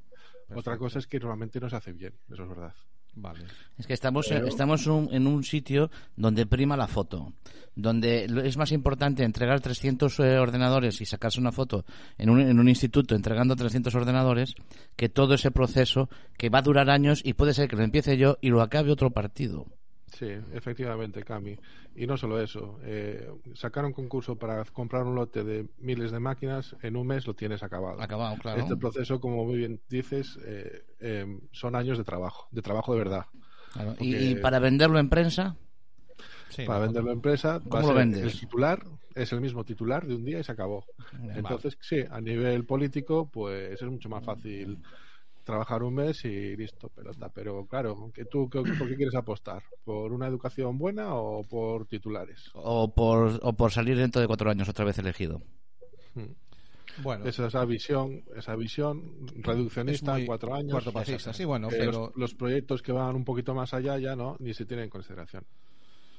Lo que hay que seguir hacer es, bueno, se, se va a hablar un poquito en el, en el siguiente vídeo, lo vamos a ver, porque al final del- de este último que hemos visto mm, decía, no, eh, estos son dos patas, falta una, Ah, sí, y hablamos sobre, sobre esa tercera pata, ¿no? Hablamos, ya empieza a aparecer la palabra ética, ¿de acuerdo? Ujú. Que yo creo que es fundamental en todo, en todo esto. Y creo que es un punto de vista que no, no, lo, no- no lo hemos tocado, o se nos pasa cuando hablamos de software libre, el enorme potencial que tiene como, como elemento educador eh, en ética. Y, y- y después están los padres. ¿no? De esto también hablamos con, con Baltasar. Os pongo eh, el fragmento y vemos lo que nos hablaba a eso de qué hacemos con la tercera pata, que son los padres, y vuelve a aparecer la ética y, y Cami se vuelve a encender otra vez. Si es que no puedo con él, si es que no hay manera. sí. A ver, Dejadme- a ver, a dejadme ver, que os- a ver, a dejadme ver qué que- pusiste. Dejadme que os busque el tercer vídeo. Y... A ver qué pusiste, porque la, los, tienes no, no, nombrados. No, he, no he censurado nada, eh, no he censurado nada. O sea, aquí cada una pechuga con lo que con lo que hace, tío. Es lo que hay. Venga, pues dale ahí, yo le doy volumen. Dale. A, a dolor, déjame que ajuste bien el, el Gypsy y todas estas cosas. Ya no sé ni en qué ventana estoy. Me duele los ojos de mirar para aquí, aquí. Vamos allá. tienen esa diferencia. Vale. Con lo cual, Nos queda, nos queda, nos queda una pata. eh. Hemos hablado de la administración, hemos hablado de los centros educativos, nos queda una pata. Y es que, ¿y en casa? Precisamente ahora que estamos haciendo mucha educación eh, semipresencial. Y en casa, porque claro, resulta que llegan los chavales a casa y no, no, no si, a- si acaso tienen el, el Word, claro. Quiero decir, o sea, mm, eh, a los, a los padres también nos, nos tienen que concienciar. Porque si, si, si de entrada me dices que es gratis, bueno, la, la mayoría de los Office que están en, en el domicilio, aunque sean de Microsoft, son craqueados. O sea, que me, me da lo mismo. Sí, gratis, gratis, gratis no me, sí, sin duda. Gratis no me convence. La otra, oh, quiero decir, no es un argumento que, con el que vayas a convencer a mucha más no, gente. porque puede ser, puede ser que la licencia esté pagada en el precio del ordenador. Sí, o por ejemplo, bueno, pagas la, de Windows sí, pero la de Office es, es más legal, raro. O, decir que es o el, legal, o el porque está pagado con la 365, o te lo has comprado una de estas de Amazon, que Sí, tampoco Sí, preguntas tampoco, mucho de dónde vienen, ¿no? Eh, pero, pero claro, si nos vamos a la ética, eh, buf, a mí eso me da un poquito como de, va- vale, padres y madres hablando de ética con sus hijos. O, o a lo mejor los profesores lo que tenéis que hacer es que sean los hijos los que eduquen en esa ética del software libre a los padres, ¿no? No sé. Yo creo que yo creo que hay dos aquí hay dos ramas, dos cosas que, que son importantes. La primera es que eh, en los centros educativos, al menos los hijos eh, sí que utilizan LibreOffice en, en, en clase, lo conocen, lo trabajan sin ningún tipo de problema. Por, y hablo LibreOffice porque es lo que más van a trabajar, lógicamente, el documento de texto y de cálculo y demás. Y en eso no hay ningún problema. Segunda parte, los padres. El, el problema básicamente es el desconocimiento total de, de, de todo eso. De hecho, eh, seguramente los padres no, no son conscientes ni que el Microsoft cuesta dinero, el Microsoft Office cuesta dinero, o lo que hemos dicho, lo tienen de alguna forma.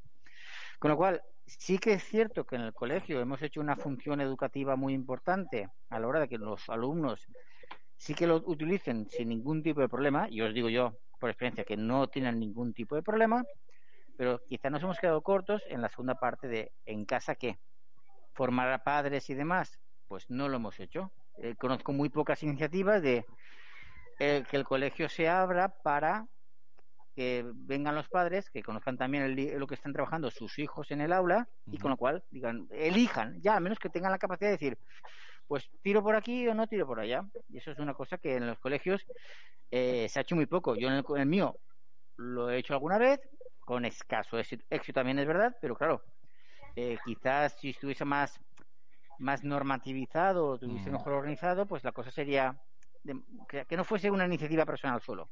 Con lo cual sí es una cosa mejorar. Claro, aquí viene la otra pata que es importante. Eh, a- al final, los que estamos promocionando el software libre en los centros, aparte de, de la distribución Jurex y aparte de, de unos cuantos profesores, eh, somos profesores. Somos profesores que tenemos nuestras asignaturas, Claro. tenemos nuestros rollos, nuestras tutorías, nuestras cosas. Y claro, eh, siempre abogo y siempre estoy pegándome con la gente diciendo, oye, es que no os dais cuenta que ya hace falta un informático en un colegio. Tenemos Sí. 200 dispositivos, no sé cuántos wifis, no sé cuántas tabletas que se cargan, se descargan, se desconfiguran, no sé qué, no sé cuántos. Un delegado de KDE en cada centro educativo. Pues, pues, un delegado. Yo, yo, yo firmo, yo, yo firmo, yo. Pero en, en exclusividad, en exclusividad, en exclusividad. Claro, Sí. claro que sí, claro que Pero, sí. pero igual que creo que haría falta eh, una Pero entonces, persona- entonces, ¿quién está desempeñando? Porque esa función, ¿quién la desempeña? Porque alguien la tiene que desempeñar. En- Quiero en decir, un centro educativo, Se acaban ¿quién? fastidiando, las wifi se acaban. Se, Pues se profesores con- voluntarios. Con profesionales exteriores. Normal- normalmente profesores eh, voluntarios o incluso profesores que son nombrados a dedos coordinadores eh, tecnológicos, que en muchas ocasiones lo que hacen es se van al grupo de Telegram de turno, a Educatic, por ejemplo, y dice, mira, pues tengo este marrón, ¿cómo lo puedo solucionar? Claro, y pues ahí, yo ahí siento decir que, que la estáis cagando. Que Estamos yo, claro, porque yo en algún No siento te, decir no te quedabas que a gusto sin decirlo. En algún centro educativo eh, antes tenían problemas eh, de, mis hijos de masificación y los mm, como, eh, como padres les dijimos, a ver, pero si hay un problema de masificación habrá que plantearlo. No, pero es que nosotros hacemos lo posible para que encaje. Pero es que a lo mejor no tenéis, hacemos horas extras, nos llevamos el trabajo para casa para, para que el día de, ini- de iniciar el curso tenga todo hecho. Pero es que a lo mejor no tenéis que hacer eso. Es que a lo mejor tiene que reventar. Ah, bueno, quizá, quizá A las armas. Sí, sí, sí, que todo lo suena arda un y poco a las disruptivo, armas. pero Claro, claro, claro. es que a lo mejor tiene que, tiene que Sí. reventar para que haya un, un especialista eh, marcado por la Generalitat. Porque si no revienta, pues Sí, sí, entonces sí, si funciona, ¿para qué voy a entiendo, es decir, nombrar? si esto, si esto va tirando, pues va tirando y la ¿Para administración, va pues si, me, Claro. ahorro yo un, un cargo, pues me ahorro yo un cargo, que es, lamentable. ¿Tiene que reventar? Pues igual es la solución. No. Bueno, yo mi Igual experiencia, solución. yo mi experiencia es Yo voy que plantando semillas por Sí, ahí. no, el plantando Sí, sí, revolucionario. vamos a la ya. No, él va, él va siempre con el mechero preparado, sí, el listo, ¿vale? Siempre. Sí, sí, sí. Mira. Mm, Vamos allí que volvemos, vamos que volvemos. Eh, bueno, Cami, con- el mechero, Abelino. Cami con el mechero. Bueno, otro otro otro ratito como estaba hablando que también da para un programa solo este fragmento. Bueno, Ánimo. pu- pues sí, yo, yo creo que Cami ahí ha encendido la mecha también otra vez.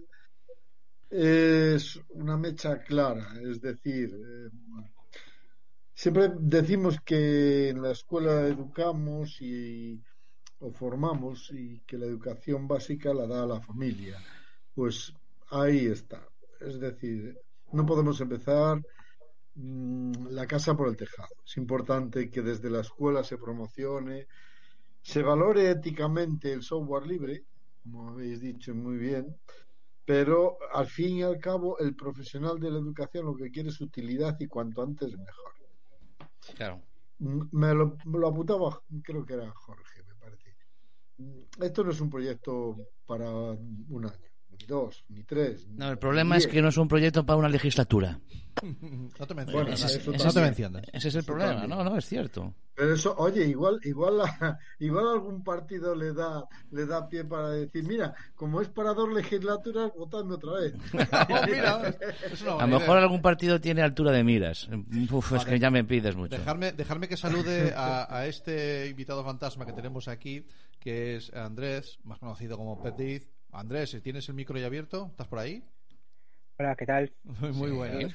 Andrés, que es nuestro ilustre representante de la, de la Free Software Foundation Europe, que, con el que charlaremos después. Estamos eh, aquí en la salita.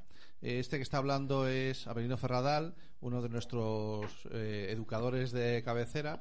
Te presento a Abelino. Y, Encantado, Abelino. Hola, encantado. Y está- falta la otra ventanita que está ahí, falta su, su pareja que es eh, Ángeles eh, de Ron, que está, está ocupada ahora, que ha tenido que salir un momentito, pero bueno, que también es- son nuestro, nuestra, nuestros educadores de cabecera y con ellos, junto con Jorge, eh, bueno, te dejo que saludes a Jorge. ¿Qué tal, Jorge? Hola, Eh. Ángeles, entiendo que es la A, esta de anarquía, que se ve ahí como La A de círculo. anarquía es Esa Ángeles, es sí. Ángeles, sí. También le pega, también le pega. bueno, estamos hablando, estamos escuchando lo que, la entrevista que grabamos esta mañana con, con Bartolkien y hablando de su experiencia en, en educación en entornos libres, ¿de acuerdo? Y, esas, y, ese, y, ese, y esa distribución, la Jures que tienen ellos en la comunidad valenciana. Y nos estaba dando algunas referencias y obviamente el tema de la ética, con el que seguro que también ha- hablaremos contigo después, eh, salía.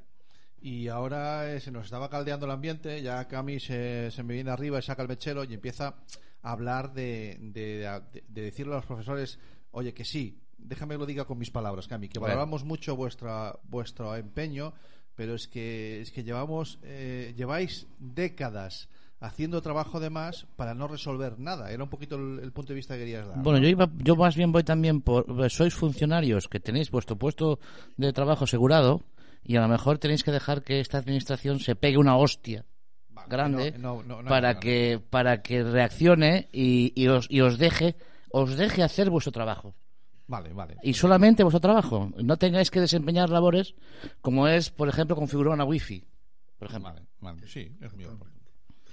Bueno, Yo, yo ahí estoy con Cami al 100% y lo que decía también eh, el, el conferenciante, por decirlo así.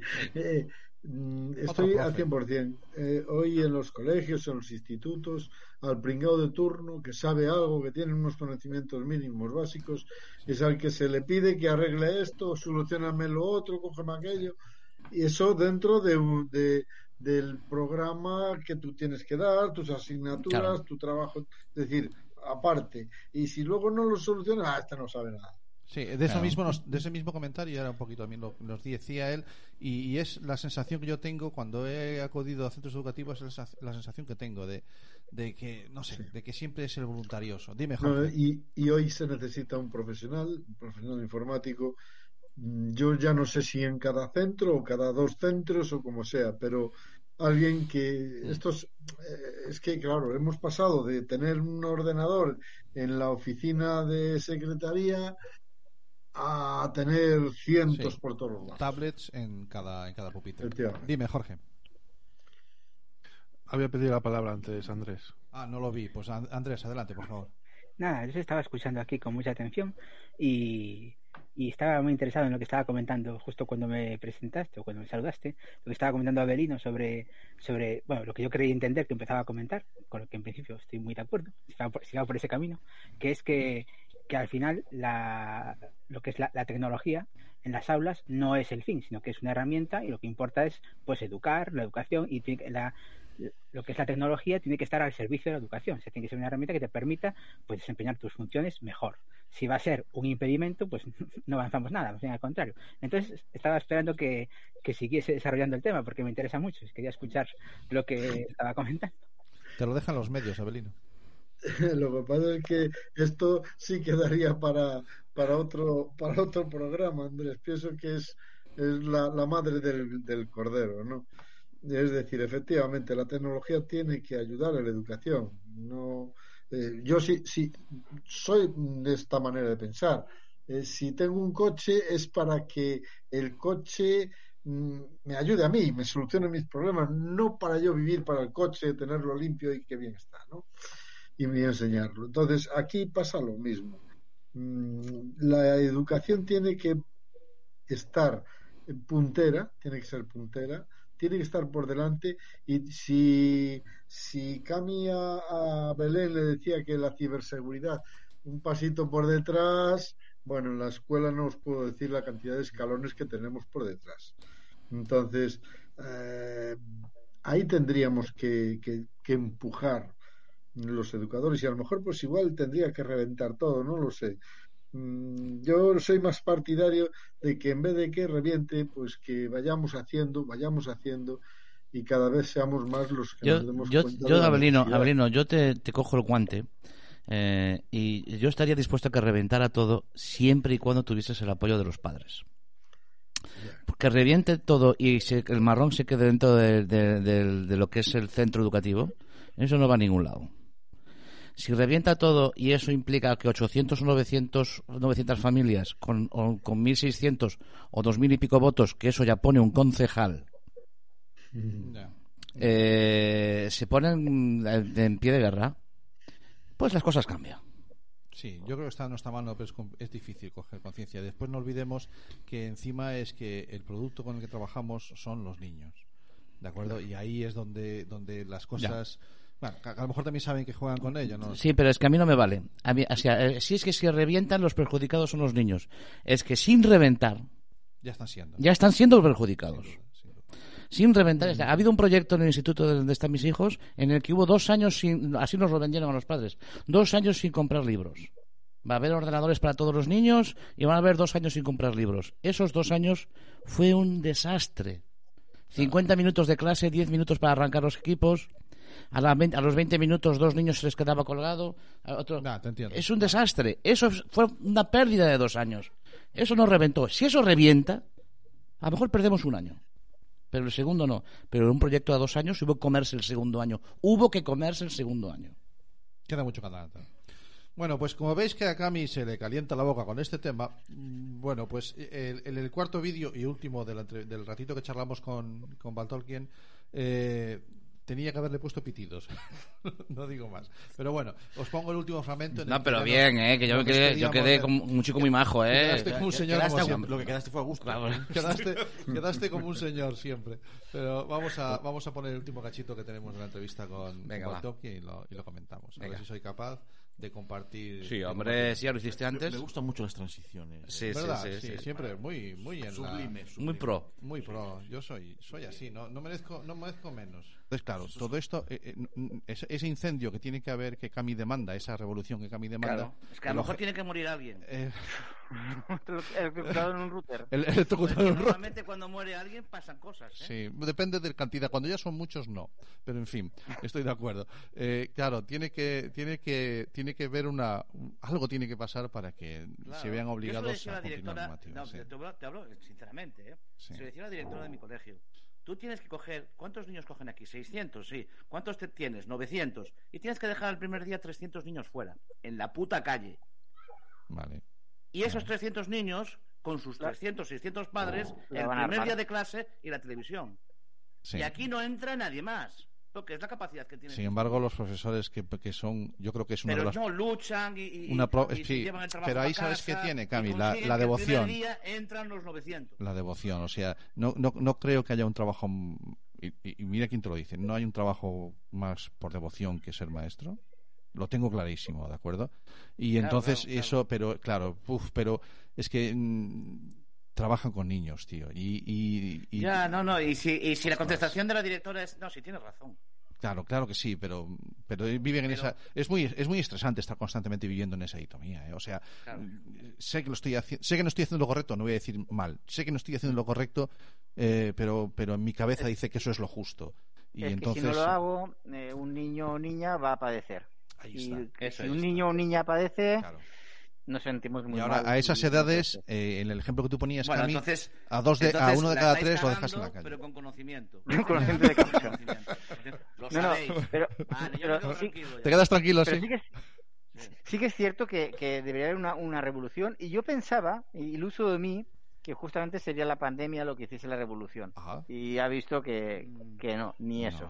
No, no, que ni eso. para que Que no nos ni demos- eso Tenías no- esperanzas de que tenías de que esperanzas la pandemia hiciese abrir los ojos los ojos a, a gente viendo que, que lo de las tablets es, es, es una porquería, que los móviles no sirven para trabajar, que realmente tienen que dominar la informática para que no les tomen el pelo y que puedan eh, ser ciudadanos del siglo XXI. Uh, es que pero- tú vas muy profundo, ¿eh? Pero es que es, es La- ahí a donde hay que ir. Ha cambiado cosas, ¿eh? La pandemia ha cambiado cosas. Sí que ha cambiado. de sitio. Sí ha cambiado cosas. De No, sitio. cambiado cosas, pero de no- sitio. el no el pupitre no lo ha llevado para casa. De sitio. Ya, pero no, no es una carga de profundidad tan grande, ¿no? Vale, vale. Bueno, Ojalá- chicos. ojalá eh, hubiese llegado a ese carga de Llevamos. pero no, eh, claro, Ca- Cami, Se ha recuerda. quedado en algo más superficial, ¿sabes? Cami, La- recuerda la que hay más- hay la más- pandemia va a hacer que, A la- que a la las cuarta grandes ola. empresas, A la cuarta yo no ola. creo que vuelva a haber esos centros de oficinas, esos edificios de oficinas de una sola empresa. Yo creo que eso no vuelve, ¿eh? Sí, sí, eso va a cambiar, estoy segurísimo. Sí, bueno, vale. Y yo, sinceramente, creo ¿Sabes que que también decir? algo ha cambiado en el mundo, el mundo educativo. Algo, algo, algo ha cambiado. Aunque Vale. puede ser que sea para mal. Vale.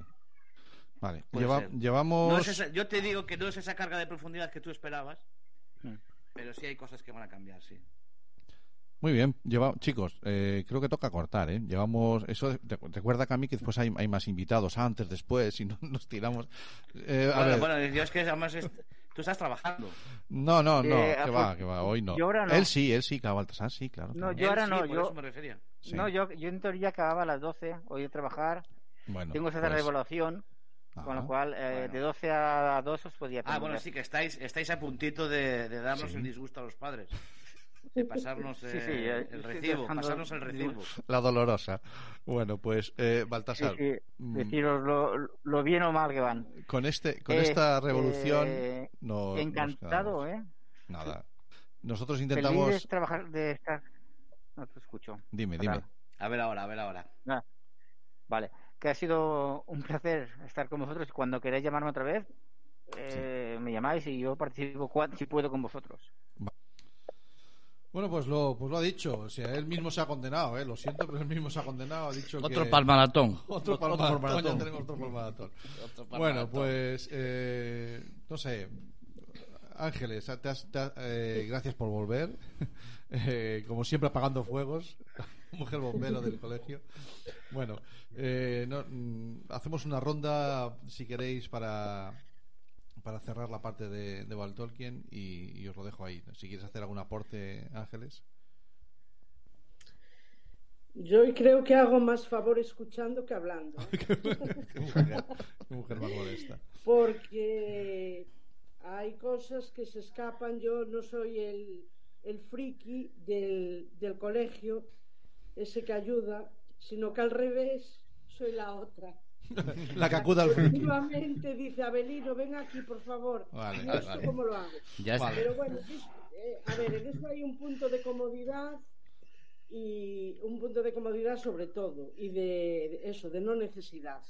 Y también de motivación. Yo entiendo que es que hay cosas que, que sé que tengo ese respaldo, que quizás si supiese que no lo tenía, pues las cosas irían de otra forma, ¿no?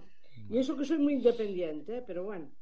Vale. Y, y que sí, veo necesario que en, el, en todos los centros haya esa figura, sobre todo de lo, de lo que os, poco que os pude escuchar, que hace un poquito que me fui, ¿no? Mm. De esa persona que, que está ahí, pero que no debe estar ahí solo para arreglar, sino también para formarnos, para, para decirnos lo que tenemos que hacer. Y luego hay un punto también que es el personal, que cada uno pues debemos de, de saber en nuestro trabajo hacia dónde queremos tirar, lo que queremos lograr, y entonces a partir de ahí es la transformación, y no digo la formación, digo la transformación como la metadona necesaria para cualquier desempeño laboral. ¿no? Vale, Y ahí estamos. vale. Yo daros las gracias, que hoy he aprendido un montón de cosas. Ah, me alegro. Pues aún queda, Cami aún queda un tendría- poquito, aún queda un poquito con con Cami Andrés, ¿eh? prefiero nunca estar presencialmente, porque tú, Santi, eres muy conciliador. Es lo eres que me tan- toca. tan honesto y tan visceral que creo que chocaríamos. Sí, sí, pero bueno, eh, sí, es que tú lo has dicho, eh, es, bueno, que no nos vamos a poner a dar cera aquí ahora, Cami, que lo No, no, tengo muy aburrido. bien. Pero bueno, No, lo que pasa es que hay veces, hay veces que en, en los debates, pues, eh, pues hay que ponerle un poco de, de víscera encima de la mesa. Y, y yo, yo me da igual que sea con el, con el consejero a que sea con, a que sea con la, con el delegado de, del aula de, de- del aula de, de mi hijo. O sea, eh, lo que es así es así. Y luego sí, y luego también te digo una cosa, ¿eh? Soy de los que he hablado mucho y me han dado mucho en la boca. También, ¿eh? También me han dado mucho en la boca y me han hecho callar muchas veces. Vale. Pero bueno, yo sigo siendo así. Abelino, eh, dime, Jaime. No, no, no, no, yo iba. No, digo decir Eh, que- Jaime, Jaime es de los que me ha dado la boca, entonces, claro. bueno, eh, Abelino, eh, bueno, has hecho muchos aportes en, en esta intervención. Sé que sé que ha sido una conversación que deja para que deja muchos flecos abiertos y que me imagino que los iremos cubriendo. Pero, ¿cuál es tu opinión de, de esta charla que tuvimos con, con Baltor? A ver, la charla ha sido magnífica. La charla ha sido magnífica, la intervención ha sido muy buena, el contenido eh, pues es muy válido, pero es muy discutible todo. Es decir, eh, des- si, lo, si lo miras desde el punto de vista de los padres, lo que, el padre lo que necesita es inmediatez, quiere ver resultados. Lo decía antes, no sé quién era. Ah, bueno, el, eh, el, el entrevistado que, que iba a poner las notas, ¿no? Y Cami dijo, ah, ahora viene la dolorosa. Una dolorosa que si tiene malos resultados necesita inmediatez. No, no me voy a esperar otros dos años más con los ordenadores a que me pase, a, que falle, etcétera, etcétera. Entonces, eh, yo creo que ese es el gran debate. ¿Qué, qué queremos? ¿Qué sociedad queremos? ¿Qué sociedad pretendemos? ¿Cómo podemos implementar eh, lo que es el software libre al software licenciado que, que antes nos hablaba Belén, que lo explicó genial? Ese es el, el- el- el debate del futuro, ¿no? ¿Qué queremos? ¿Qué sociedad queremos? ¿Cómo la, cómo la vemos? Y, y aquí sí que eh, yo estoy de acuerdo en lo que apuntabais. La pandemia. La pandemia ha traído algo mm, muy valioso y es ver la necesidad. ¿Cómo la resolvemos es otra cosa? Vale, en nuestra, es mano, el- en nuestra mano está. En nuestra mano está, tío. Está claro. Bueno, pues. eh, Jorge, no sé si quieres hacer algún aporte respecto de esto para ir cerrando ya esta sección. Eh, sí, yo quería comentar, porque aquí estamos repartiendo un poco de leña a la administración, un poco de leña a los profesores, Mm. pero yo también quiero repartir un poco de leña a los papis. Venga. Porque yo creo que necesitan más implicación, necesitan más implicación los papis en las AMPAs y en la formación de su chaval en casa, porque la educación no, no termina cuando el chaval sale de la escuela. La, la educación también forma parte del hogar. Y- Para eso están las, y- las, las actividades extraescolares, para que yo no lo tenga que educar en casa. Sí, sí. Es, es eso. Sí, sí. Sí, es así, es así, sí. Pero es evidente, es evidente, Jorge, que no te falta, no te falta razón, ¿no? En la, la desaparición de las APAS en el instituto es un, un- es algo que tenemos en el debe que, que, que me- a mí me duele muchísimo, ¿no? Que cómo desaparece, porque ya no es que desaparezca la, el APA y el hecho de que no esté, ¿no? es, el, es el hecho de que desaparece la figura del padre en la tutoría ya eh, eh, una vez que ya el niño entra en la ESO. Eh, si antes desaparecía cuando el niño entraba en bachiller, eh, bueno, tenía dos años más de educación general básica que los que tiene ahora. Ahora, antes desaparezca, desaparece la figura del niño en la tutoría. Y ese es el primer punto. El primer punto es el padre en la tutoría. El padre sentado al lado del tutor. Fíjate cómo lo estoy planteando, ¿eh? No estoy planteando el padre sentado, sentado al lado de su hijo enfrente al tutor. ¿Vale? Sino el padre sentado al lado del tutor frente a su hijo de cómo vamos a educar a este chaval. Me parece una buena cien- imagen. 100%. Vale. No, pero fíjate. Yo, en esto, bueno, es por en favor, esto. Cami, perdona que te diga, yo, yo en esto siempre se lo comenté a, a- tanto a los padres co- como a los chavales de ahora que no te creen. Eh, cuando yo era un mocoso y, y en el cole, pues igual me ponían colorada la, la cara de un lado, procuraba llegar a casa así, ¿eh? tapando, porque mi padre, si la veía colorada, me igualaba a la otra. Claro. Y después preguntaba. Vale. vale. Entonces, sin quererlo, sin quererlo, y siendo algo brutos, estaban coeducando profesor y, ma- y- y padres. No sé si era donde yo quería llegar, eh, cuidado. eh. No, pero, pero- pero con el tema de los padres, fíjate hoy, hoy entrando en el hospital, un niño corriendo por el hospital, se mete corriendo en la cafetería y dice el padre, te va a reñir el señor por entrar en la cafetería. Y dije yo, no, ves, el padre escurre ya el bulto de educar al niño. Sí, No, eres es tú, quien, frase, tío. eres tú quien le tiene que decir al niño que no Sí, puede sí, correr. sí. No, No es, no es el de fuera el que tiene que corregir a tu niño. Cuidado que el señor, cuidado que el señor, el señor, el señor guardia Te lleva. te lleva. Te lleva, claro, me refiero. El, el padre vive escurriendo el bulto de tener que educar al niño. Se va a cabrear tu madre. También, eso en casa. Eso, sí. claro, eso en pero- casa. Eso en casa. Qué bueno. Como venga tu madre y te ve haciendo eso, la vas a tener liada. Andrés, no sé si quieres hacer algún aporte antes de que empecemos a hablar de tus, de tus cosas.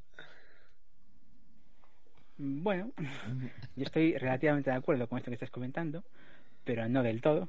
Pero yo también tengo una visión externa. Yo no soy, no formo parte de, de- del ámbito educativo más allá de ser padre, eso que es importante, pero no estoy en ningún centro ni, ni nada.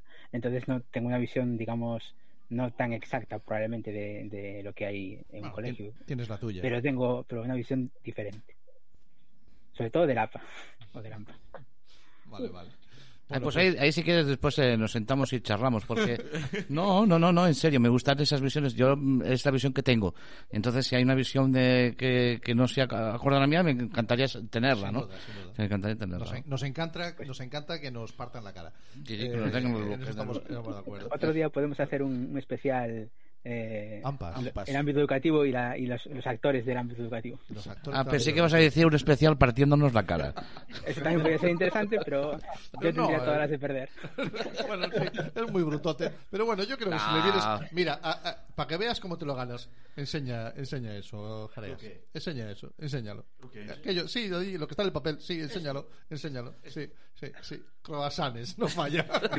Esta manera de dormir. Arreglado. Aquí es como se toma todo. Croissants. Bueno, eh, vamos a seguir este maravilloso programa que tenemos hoy. En el que venimos, primero estuvimos hablando con una hacker, una experta en ciberseguridad, con, con Belén Pérez. Luego vino Carmen. Luego, Carmen es una figura mía en mi cabeza, nada más. Después hemos estado hablando, como hasta ahora, con, un- con profes y tal. Y ahora queremos que, que Andrés eh, nos traiga eh, un, ese puntito, siguiendo con el software libre y la educación, si, si ha encontrado algo. Porque él me dijo, voy a buscar a ver si encuentro algo. Eh, Andrés es miembro de la, como he dicho antes, de la Free Software Foundation Europe que así así suena como muy rimbombante pero ¿qué, qué es eso Andrés de la Free Software Foundation Europe? Bueno, eh, la Free Software Foundation es una asociación que defiende el software libre. Y el software libre es básicamente, podemos llamarlo como software ético. Es decir, es, eh, defiende que tú tienes el derecho a, usar el software y a, controlar la tecnología que tú usas. Y no al revés, no que la tecnología te controla a ti. Entonces, para conseguir esto, pues te da, digamos que se compromete, todo aquello que sea software libre se compromete a darte una serie de libertades que están definidas, son cuatro, para que puedas controlar la tecnología. Entonces, sobre eso se ha ido creando todo un movimiento ético, fundamentalmente, es decir, que defiende las libertades en el uso de software. Y a partir de ahí, pues surgieron de diversas asociaciones. Una de la Free Software Foundation, que fundó hace ya mucho tiempo un señor ahora muy controvertido que se llama Richard Stallman. Y la, FSFE es la versión, digamos, europea de, de esa, de la, de la FSF, que, que es una, aso- una asociación que nació en América, es americana, y actualmente en el mundo hay cuatro. Hay la, la asiática, la de América Latina, la europea y la americana, que es original.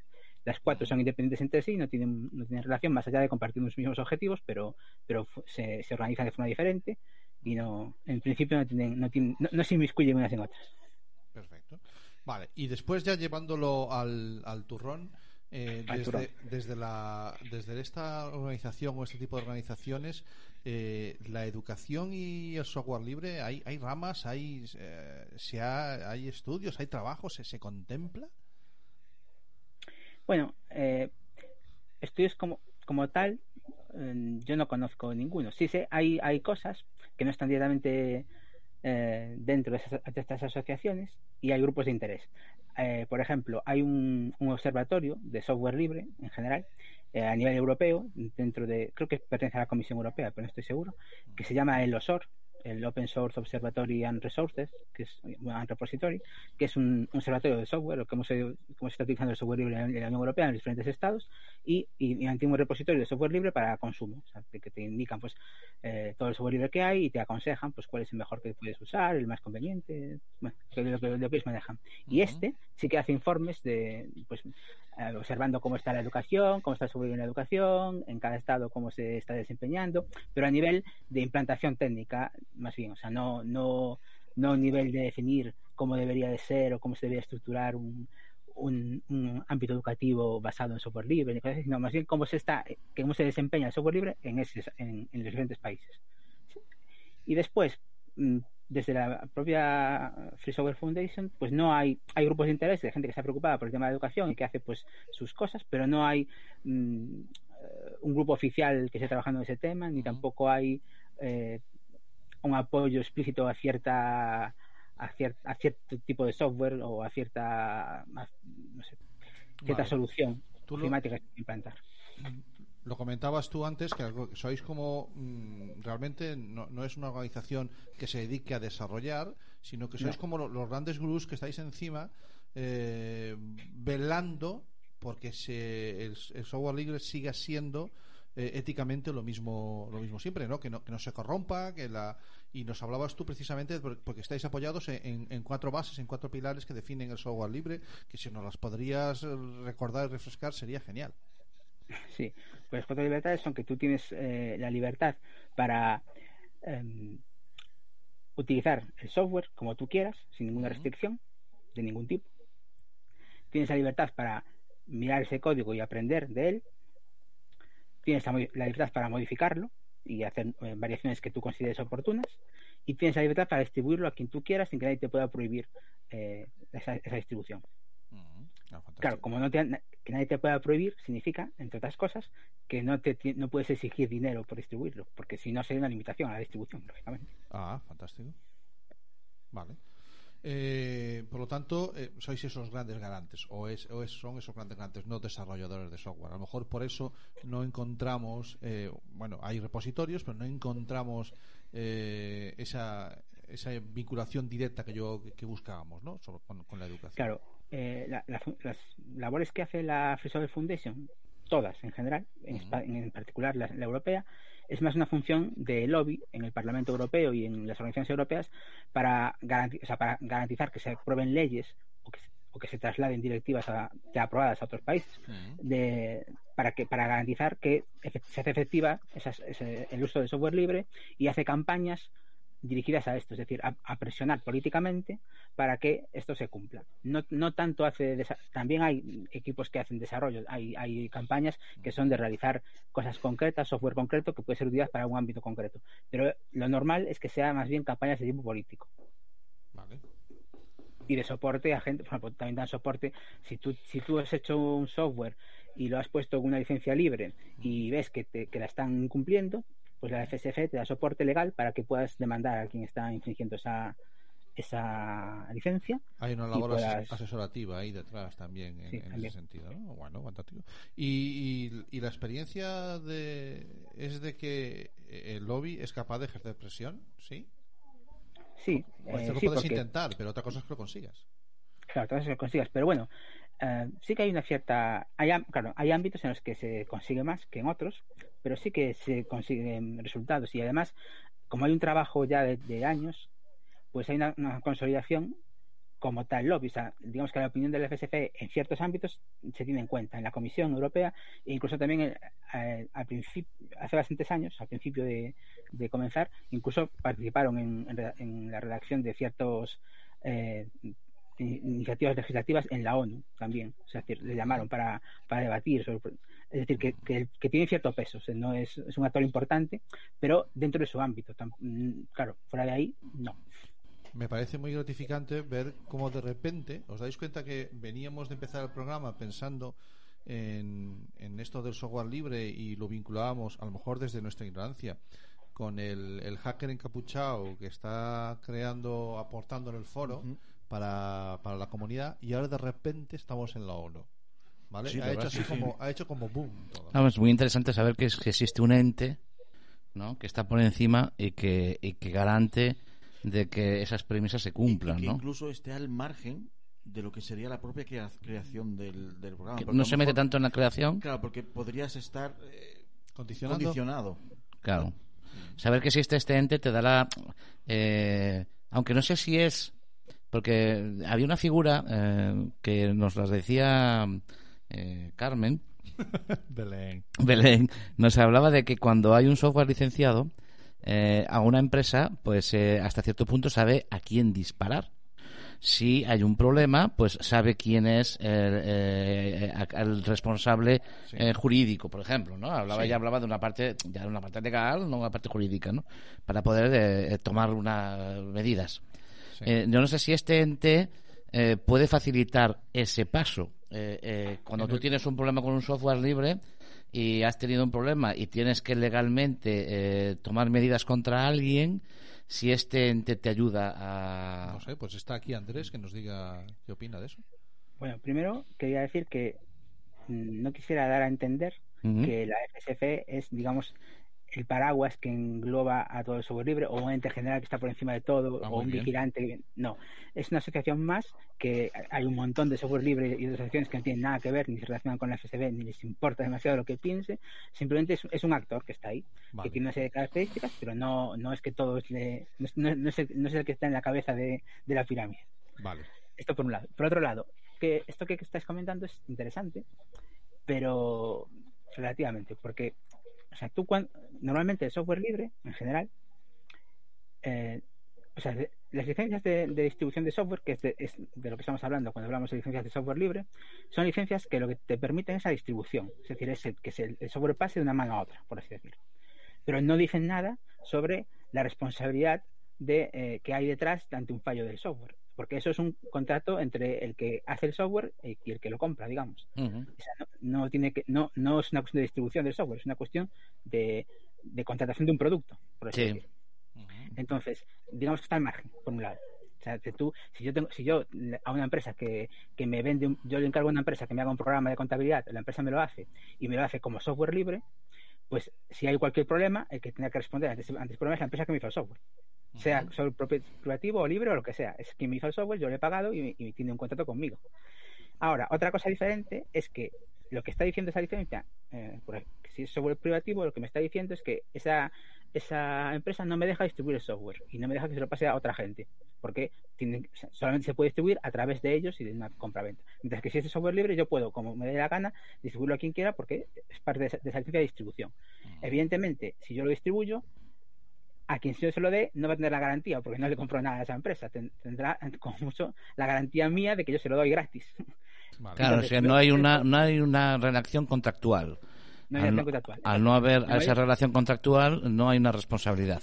Exacto. Entonces, Vale. la mayor parte de, de software libre que se distribuye gratuitamente, ya de entrada, deja claro que no hay una garantía. Se, se- se entrega como es y sin garantía, porque no nadie te va a dar esa garantía porque nadie- no estás comprando nada a nadie. Estás obteniendo una, una- un código de forma gratuita. Me queda Entonces, clarísimo. Sí, sí. de todas sí. maneras, y enlazado con esto, sí que hay un problema de, de saber bajo qué licencia está el software. que- Porque claro, si tenemos software que se está distribuyendo globalmente y que se está modificando y que se está volviendo a distribuir, entonces llega un momento en que, en que podríamos pensar, bueno, ¿y esto de quién es? O sea, que, eh, esta licencia, ¿cuál es la que tiene este? Y esto es un grave problema, porque normalmente en el software, la licencia, o sea, en cualquier producto artístico o intelectual, el propietario es el que lo hace. Y Sí. luego está cómo se distribuye. Bueno, pero cuando tienes un, un entorno de, de producción en el que los que hacen el software son muchos y cada uno hace un trozo pequeño, Sí. ¿de quién es eso? Pues cada trozo es de quien lo hizo. Entonces, para pedir, para ya no- solo para pedir responsabilidades, sino para asegurar que se defiende la licencia que tú estás utilizando en la distribución, de que no se incumple, tendría que cada uno de esos que han hecho ese trozo demandar a quien fuera porque están distribuyendo su trozo Claro. que está bajo una licencia. Entonces, para evitar esta, este desmembramiento y esta heterogeneidad de, de trocitos y, y toda esta, toda esta problemática, normalmente se suele hacer, la, hay, hay entidades que solicitan que tú licencies, o sea, cedas los derechos de, de distribución, los derechos de, de copyright Sí. a, esa, a esa asociación para que defienda de forma global todos los pequeños trocitos de una, única vez. Esto, por ejemplo, es lo que hace la GNU o proyectos grandes de software que también bajo su paraguas hay un montón de gente contribuyendo Ah, bueno. para tener un único punto, digamos, de con el gestionar el software, todo, todo, todo el conjunto del software. Pues, pues Me quedo contestado. No, no, me parece que ha sido un aporte todas, genial. Todas las, las posibilidades, claro. Bueno, eh, lo mismo, abro la posibilidad de que los que están en la mesa que, que opinen y que aporten. Si alguno quiere hacerle algún comentario o alguna pregunta a Andrés, él está aquí en medio de la Yo no, sala. veo, yo no veo las manos. Es que no veo. Yo desde No, aquí no desde veo. aquí no hay. De Abelino, ¿alguna cosilla? Sí, Jorge quiere. Sí, Le no, vamos sí, a dar la palabra a Jorge, entonces, venga. Es que no, yo desde aquí no lo veo. Hay un chat también ahí abierto. Sí. Nada, quería comentar que, aunque en España estos movimientos no son supervisibles, y muchas veces por culpa de la propia administración o administraciones, en otros países de Europa como Alemania, Francia, Italia, sí que son movimientos más visibles y donde tiene más repercusión y se les hace un poquito más de caso también. Las administraciones eh, apuestan más fuertemente por este tipo de, de, de licencias y apuestan en serio por los proyectos. De acuerdo. Dime, Andrés. Bueno, yo lo que sí que quería comentar, sí, porque no he hablado de nada que tenga que ver con la educación eh, estrictamente, y sí que me gustaría dar mi opinión al respecto. Ah, Pues es que me, me has, la- me- me has abierto tanto los ojos en tantas cosas que yo es que si me hablas de educación no me da igual. Fantástico. Está bien, está bien, claro. Claro, yo eh, había hablado, cuando me comentaste de participar, me puse a mirar si algunas distribuciones, por centrarme en esto, que es lo más normal, que ya conocía y a buscar alguna otra que hubiese, que hubiese por ahí. Bueno. Y unido a, la idea, a, lo que estoy viendo que está pasando en la, educación con respecto al software libre. Y entonces quería comentar un poco mi visión, no sé, para compartirla, a ver si estáis de acuerdo los que están implicados directamente en los centros y en, y en la gestión educativa.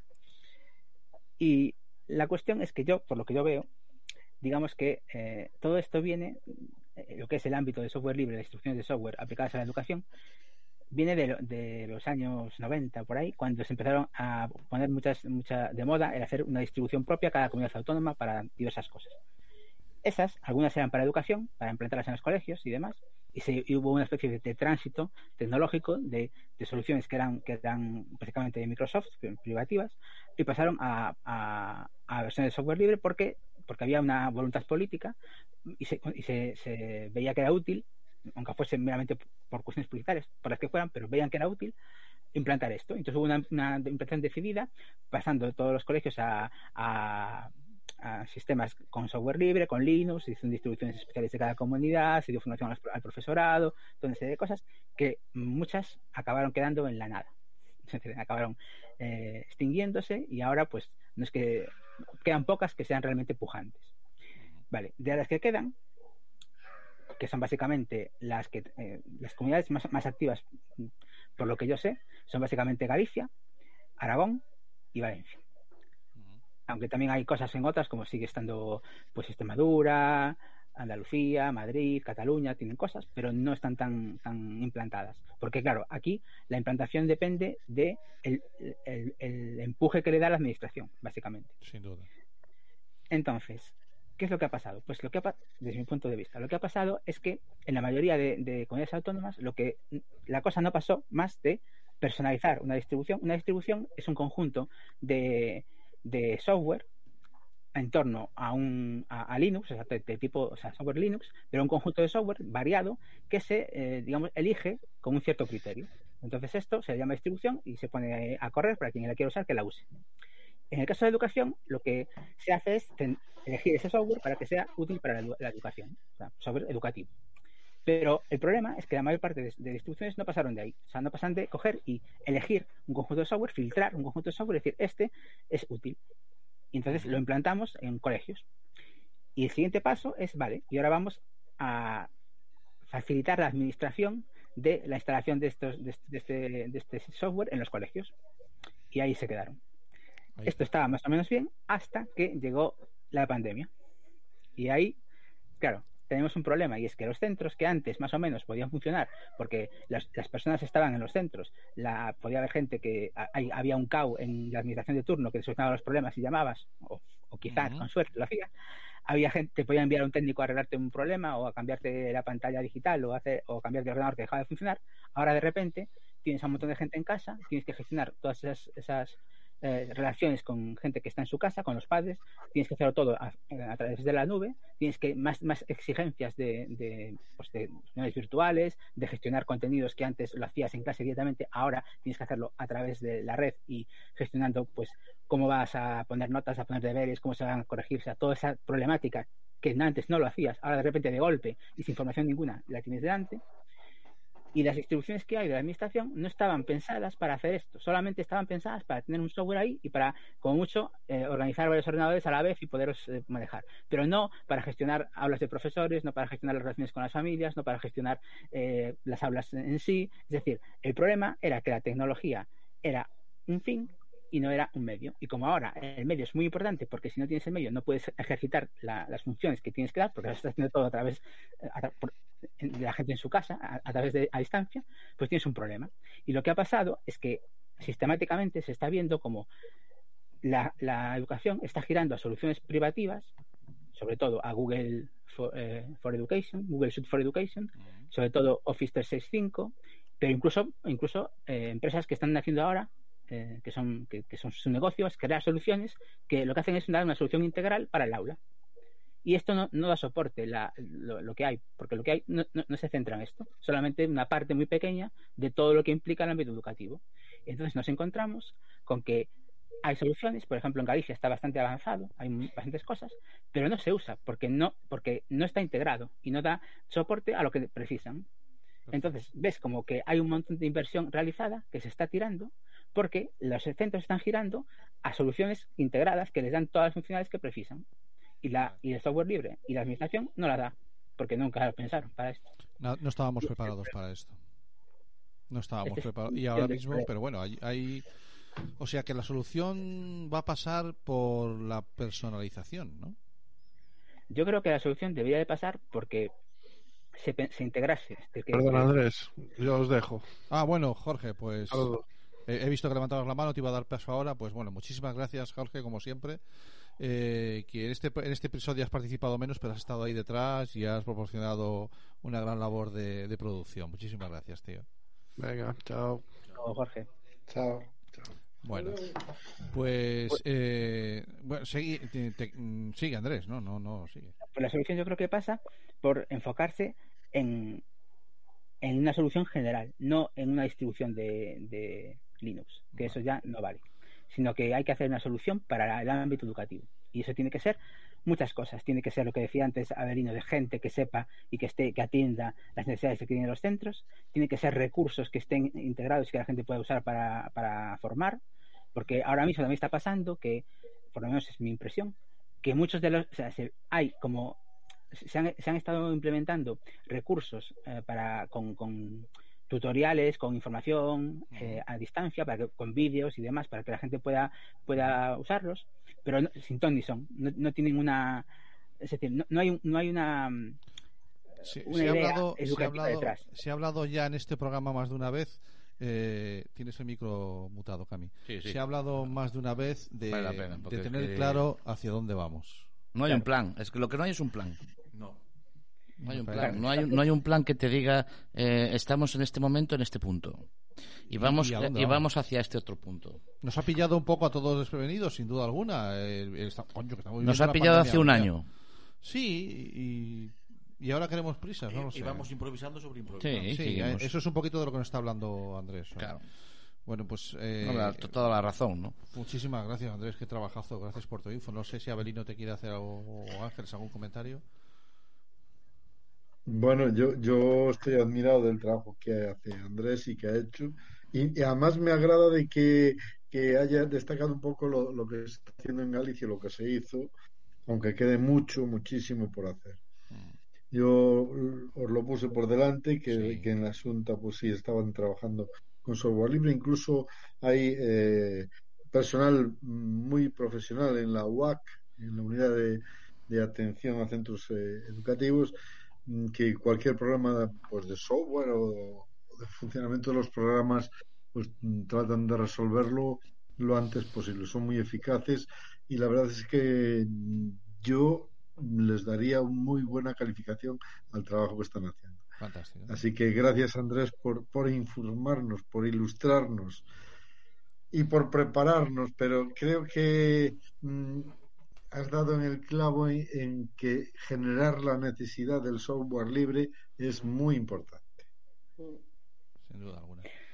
Yo quisiera decir que, por lo que yo sé, sin, sin, sin tener un conocimiento extenso en detalle de, de los- de todos los sistemas que hay en España, pero yo creo que en, en el de Galicia, en Galicia, es uno de los que mayor esfuerzo se está haciendo por integrar todos estos aspectos de una manera que sea útil, es decir, que, porque hay, hay se, ha, se ha hecho software y se ha intentado tratar el tema de, de la relación con las familias, de la, de la- es decir, todos los aspectos, digamos, se ha intentado tocar. No, no digo que se haya solucionado de la mejor manera posible, aún hay que mucho que trabajar, pero creo que es de los que más se ha preocupado, de los que hay, de los que yo conozco, de los que más se ha preocupado, o sea, en cierta manera nos podemos felicitar de eso, pero yo lo que quisiera transmitir es que no llega y que habría que intentar eh, ponernos todos a trabajar a, a, a una para intentar eh, pues que no, que no acabemos pues por, por la vía de, de- las soluciones privativas, porque esto tiene un coste, eh, no, es, no es solo el que aprendas, ya no es solo que tú mm, no aprendas con, con, con un software que es el software que se usa en la industria, porque no nos engañemos,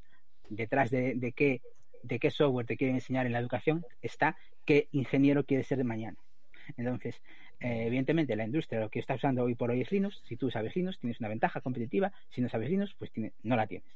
Pero si, te enseñan una cosa es porque te quieren informar en esa cosa. Esto, pero es que esto, que es una cosa importante, no es lo más importante. Lo más importante es que si tú estás confiando todos tus datos, toda tu, eh, mm, toda tu vida educativa a plataformas que son privativas, que no sabes lo que están haciendo con tus datos y que no sabes cuándo va a estar disponible, ni que pues tienes un problema o puedes acabar teniendo un problema.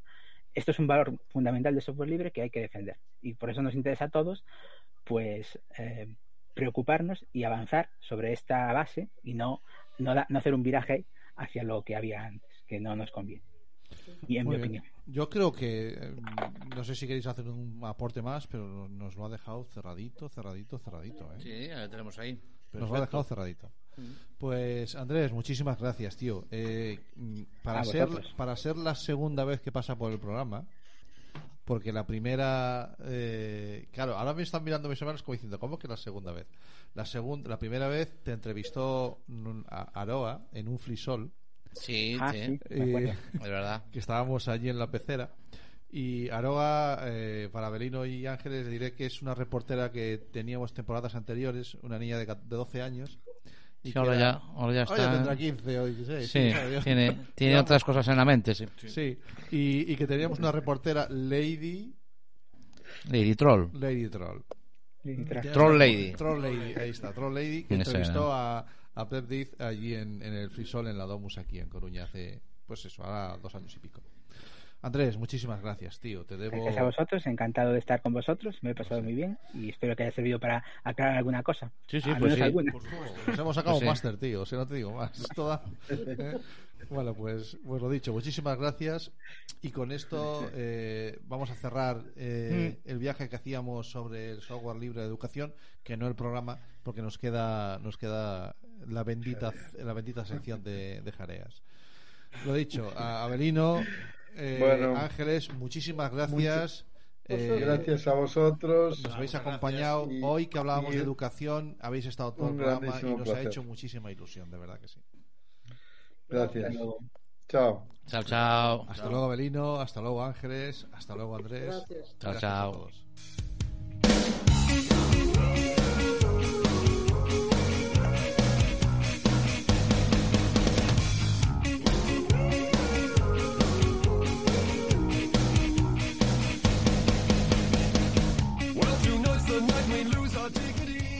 El rincón de Jareas.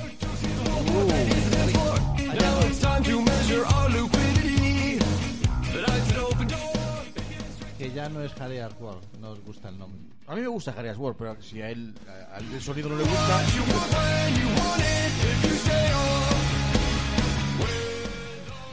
En internet de tu color favorito.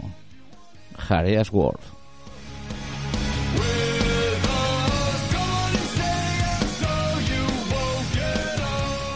Sabes que la voz se va a celar, ¿no?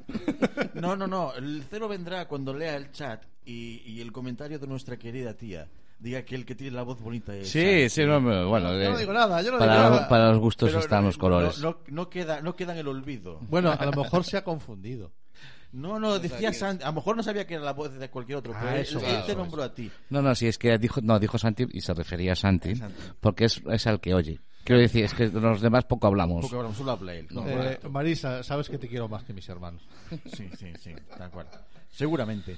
Eh, la verdad es que iba, iba me miré un poquito antes de venir de que iba el programa para saber de qué, de qué ibais a hablar y dije, ah, pues voy a buscar algo que, que, me, que me cuadrara, pero luego no lo hice. Me refiero.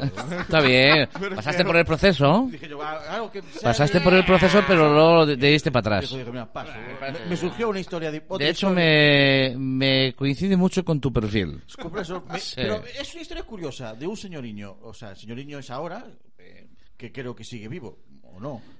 Pero bueno, eh, ha ido pasando por distintas fases en su. En su Hoy vamos un señoriño. Es un señoriño. Eh, de la Europa del Este, podríamos decir incluso. O, o de- y ni siquiera me he ido al 1800, ni 1700. No, es actual, actual. Ah, Ah, vale. ¿Eh? El viaje de este señoriño empieza con 33 años. Ah, qué bien hilado lo del viaje.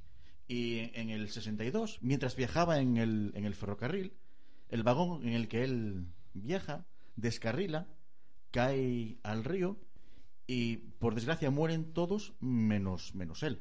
Lo cual se podría considerar un golpe de muchísima suerte, me refiero. Bueno, más golpe llevaron nosotros. Nosotros. Bien, él en vista de que lo del tren le parecía peligroso. eh, ¿Ser el único superviviente? ser- No. dijo- dijo- No, es interesante que en esa época, primero que solamente se haya ido su vagón, el que Sí, sí, descarrila. El resto, yo me estoy imaginando, el resto de vagones siguen en la vía. Y, igual. y- por los tiempos. Entonces, por los tiempos. Y si este vagón se va al, al fondo del río Sí. y solo sobrevive él. Sí. y entonces él de ahí saca conclusiones. Sí, bien, le dice, mira, voy a cambiar de método de, de viaje. Ah, y, vale. y decide oh, que es más seguro que un avión. Nada. Eh, pero estamos hablando de 1960 y algo ya, sí, ¿no? un par de años después va un avión de estos aviones pequeños y decide pues subir en el avión, le coincide Y viajar. le coincide en la zona de la aula de la puerta. eh, y según empiezan el a poco de despejado, la puerta es, es arrancada Con tan mala suerte. sale arrancada. El señor sale disparado del avión. ¿Qué me estás contando? Cae en un granero. El avión un poco más adelante choca, cae y mueren todos, No lo puedo excepto él. No, excepto él. Excepto él, y él, él- él, eh, eh, sobrevive, él sobrevive porque por- se tiró antes, entre comillas, Pues ¿no? se tiró a- Vale. Entonces, claro, dice, a ver, eh, empiezo a tener un problema con los medios de transporte. Comprensible. Mm. Un par de años más tarde, decide coger un autobús. O sea, él se planea, la- cada, cada dos años se planea un viaje. Dos años o años. Año y pico se planea un viaje. Primero fue en ferrocarril, fue al fondo del mar, eh, sobrevivió. Un avión, de, de- ese avión se desprende de una de las puertas para que él pueda salir. Que pueda salir. y se caiga en un granero que, que, que amortigua el golpe, el golpe. Y, le sobre- y él sobrevive a eso. Sí. Y ahora coge un autobús. Coge un autobús que tiene que ser Bueno, el autobús que en los años 60 también había que ver, porque había autobuses en los años 60 que la gente iba arriba, Claro, eh, bueno, las mercancías iban abajo, había gallinas que iban en el autobús. Bueno, yo no sé. eh, estamos, eh, ¿No nos dices el país? Ucrania. pues Sí, dijo que era un país del vale, este, sí, vale, sí. Sí, entonces coge el, el- Debe tener manía con los, con los puentes y los ríos. eh, Vuelve a de- eh, salir, se vuelve a salir el bus de la carretera. Con vuelve a tan caer- mala suerte. vuelve a caer al río. vuelven a, a morir todos, excepto él. Lo sacan del. No con- puede ser, no con varios O rasguños. sea, pero esto todo, la- eh, yo, lo- eh, claro, eh, él es cierto que él tiene, puede llegar a tener una fobia hacia los medios de transporte, pero el resto de la gente le deja subirse con él al Claro, autobús. entonces, él en vista de que. No, no había Instagram en aquella época. En vista de que empieza a ser peligroso, lo que hace es. Él. Para los demás. Se comp- Él. Se, comp- se compró un coche. Ah, fantástico. mamá. Fantástico. No, no, Se- que- según- más solo. Según van dando por la carretera, uno, en unos dos- un par de años después o tres años va, empieza a arder el coche. Con El- tan mala suerte. Y él eh, justo consigue salir antes de que explote el, el coche. Vale. Él, él le da. Ahí me quedo tranquilo porque no ha habido más No ha habido muertos, más muertos, solamente no, no, se ha llevado el coche por delante Él decide dar otra oportunidad a la vida. a la vida. Y- No, la vida le ha dado cuatro ya. y a Una coger- bi- y a una bicicleta. y a coger otro coche Y, se- Ah. y- y coge otro coche. Según va por la misma ciudad andando, de repente... Bueno, eh, a, a- a ver, él tiene, eran perdón los, que te los interrumpa. Skoda de los años 60. No, pero él tiene cierta ética en que dice, eh, de estos medios, ¿cuál es el que menos gente ha palmado? Sí. Entonces el Sí. coche es el que puedo repetir. Es ¿no? prudente, es prudente. Sí, Entonces, sí, se le él- valora. él, se le valora. decide, decide pues, compra otro coche, de repente hay un fallo en el motor, que hay una especie de aceite quemado en el motor, y empieza a Ponte arder. tú a hacerle un seguro a este tío. No me cago en la leche. Y entonces empieza a meter por la calefacción fuego hacia el coche. Ostras. Se empieza a quemar por dentro. Él, obviamente, tiene una bendición encima. Se quema un poco el pelo, consigue volver a salir del. Sí, del con las coche. pestañas un poco chamuscadas. Sí. En ese momento decide: mira, no, el, o sea, el transporte no es para mí. Sí. No. Y decide ir andando a los sitios. Cuidado, cuidado, porque, porque jugamos, con, jugamos con fuego, joder. Años, un par de años después, según va andando por paseando por la carretera, Hostia, es que vamos jugando con lo fuego. atropella un autobús. Con tan mala suerte. A ver cómo sale de esta. Lo atropella un autobús. Entonces el señor se empieza a plantear que tiene un problema en la vida. Sí. O sea, Este- Le quedan dos. Me estoy, espera, que estoy preocupado pero por la gente de ese autobús. Al, al atropellarlo no mueren. Todos bien. Ah, bien. menos mal. Menos mal. Decide, decide volver a co- volver a coger un coche, como como Concho que se ha alquilado. como bien dice Santi. ¿Quién coño le hace un seguro Sí, claro. a este paisano? Y se Eh. va y se va pues por una montaña, montaña arriba con el coche Sí, sí. tranquilamente. Vale. Ah. De repente le viene de frente un camión, Joder, a ver. No puede ser. un camión de la ONU, De la ONU. de la ONU, que aquella zona. Sí, Sí, ¿sabes? siempre estaban siempre la, la- estaban en, en- Los en- cascos azules. cascos El- azules. No, entonces no había cascos azules, El, pero bueno. el camión pierde el control. Evi- evidentemente. ¡Que viene! Que, que viene de frente! evidentemente. Él intenta esquivar. No esperaba menos, también te digo, ¿eh? Intenta esquivar el camión. Según esquiva el camión, se va de- derecho hacia un, hacia un barranco. Hasta el terraplén, Vale. claro. Bien, eh, con, la, con la fuerza centrífuga esta que da giando trompos, sale despedido del coche, porque obviamente no llevaba el cinto, porque total, ¿qué más le da? No, a ver, él se subía ya pensando en marchar. Él ya se subía pensando en salir apurado. Entonces, el coche sale 90 metros ¿Para abajo? para abajo, Claro, pero él queda enganchado en un árbol. Claro. Con tan mala suerte para el árbol, Para el árbol. que, que- que muere del agarrón. Fuera- A ver, esa gente de la ONU, Todos correctos. todos Vale, vale, bien, bien, vale, vale. Eh, eso fue Ya, a- a- Él ha al coche, él al coche le, le ha dado muchas alegrías, ¿eh? Porque Al mundo. al mundo. Al mundo le está dando muchas el, alegrías. ¿cómo se llama? Y el, su último golpe, que podamos decir de suerte o mala suerte, Su último Sí. golpe, el último golpe. fue que en el año, ponle 2000 o así, le toca la lotería. O sea, no le habría tocado lo suficiente. Ostras. Ah, le toca la lotería Le económicamente. Un millón de, un millón de euros. Ostras. Le toca la lotería, que es su último golpe de suerte que, conocemos. Que después dijo que se dedicó a repartirlo entre familia, amigos, y él vive en una casita. eh, Y le traen todo a domicilio. Y separado de todo. La verdad es que eh, me, me pareció surrealista. Eh, Esta- había que hacer un seguimiento de esta persona. Ahora, Eh, a día de hoy tiene 91 años. Claro. Se supone que sigue viva. es que no ¿quién lleva el coche cuando muera? Hostia. No, hombre, ese se entierra ahí en la casita. ¿Cómo? A Hombre. ver, a ver, no, a llevarlo a hombros, aunque solo sea hombros. no, No, no, no, no. no, no. Date cuenta que el que lleve el coche, que se tenga en cuenta que el que va detrás es el único superviviente. De momento. el que va en la caja va a ser el único superviviente. Que vaya Bueno, joder. A ver, ¿tenemos, es- ¿tenemos nombre? Sí, sí. Esto es una historia real. Frame Selak Vaya. es un. Nacido el 14 de junio del 29. Sí, sí, sí. Y eso es. eh, 90 y- 92 años. 92 años. Es croata. eh, de Dubrovnik. Vale. Y, y bueno, me refiero, me, pare- me resultó ultra curioso. No, es, no, es que aunque tuvieras otro tema preparado, este tenías que traerlo sí sí. duda alguna, sin duda alguna. Son- Se supone que es. Se cree que es la persona que más veces ha sobrevivido a un accidente pseudo fatal o. Ya, o- ya, ya. Dice, dice Joanny que ha visto esa peli. O sea, Qué se bueno. supone que son Pues seis, ve- señor. seis veces que ha salvado de la muerte. Porque había otra chica que, que había estado en tres naufragios, entre ellos el del Titanic. Pero bueno, Sí, sí. tres contra accidente de tren, No, avión. no, esto ha sido arrollador. Quiero decir que la, la victoria es arrolladora, sin duda Y, alguna. y ahí sí- y encima la lotería, o sea. Ahí está. Bueno.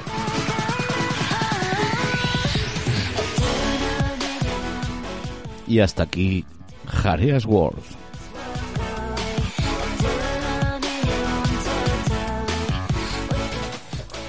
Qué contento está Cami hoy con los mandos, pilotando. cómo le gusta, cómo le pilotando Sí, bueno, eh, sé, sé que la voz me va a perdonar porque sabe que estoy eh, practicando porque para, para, esta, para, este, para este trabajo que yo quiero tener.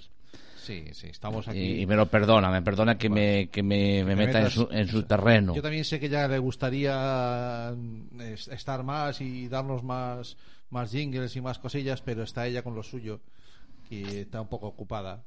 ¿No? Sí, Y le llega bien. Y eso de dormir poco de noche y todas esas cosas y dormir de día y tal. Bueno, en fin.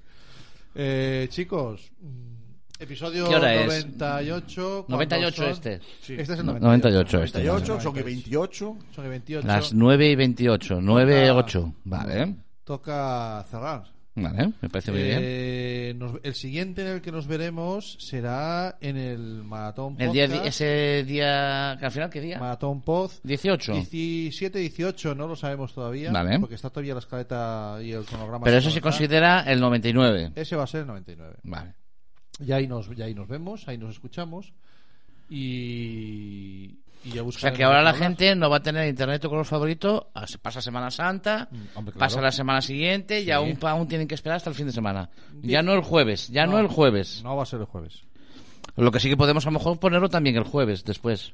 No podemos Porque poner la gente que nos espera los jueves... No, lo puede. mm, Bueno, la gente que nos espera los jueves que se busque otra cosa que hacer. Bueno, vale, me parece, me parece como, como sí, sí, sí, sí, no, diciéndose a la gente Sutil, clara. sutil, sutil. Sí, sí, sí, Siempre totalmente. sabes, sabes que soy muy diplomático. Sí, sí. Pero, Sí, sí. no. Conciliador, dijo antes. Conciliador dijo sí, sí, sí. Pobriña.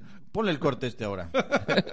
No, lo que quiero decir es que tenemos que tenemos que bueno descansar un poquito este año. Cuidado, este año van en 12 episodios, pero van casi 30 horas de, de programa, Ah, eso no nada, eso no- 30 eso lo hacemos en un día. Día y medio. Día y- día y un poco. Llegará, todo llegará. Eso es un día. Bueno, pues venga, hasta aquí vamos a cerrar el chiringuito. Muchísimas gracias a todos los que nos habéis seguido y a los que nos escucháis en, en directo en el año 2036, pues gracias por escucharnos también.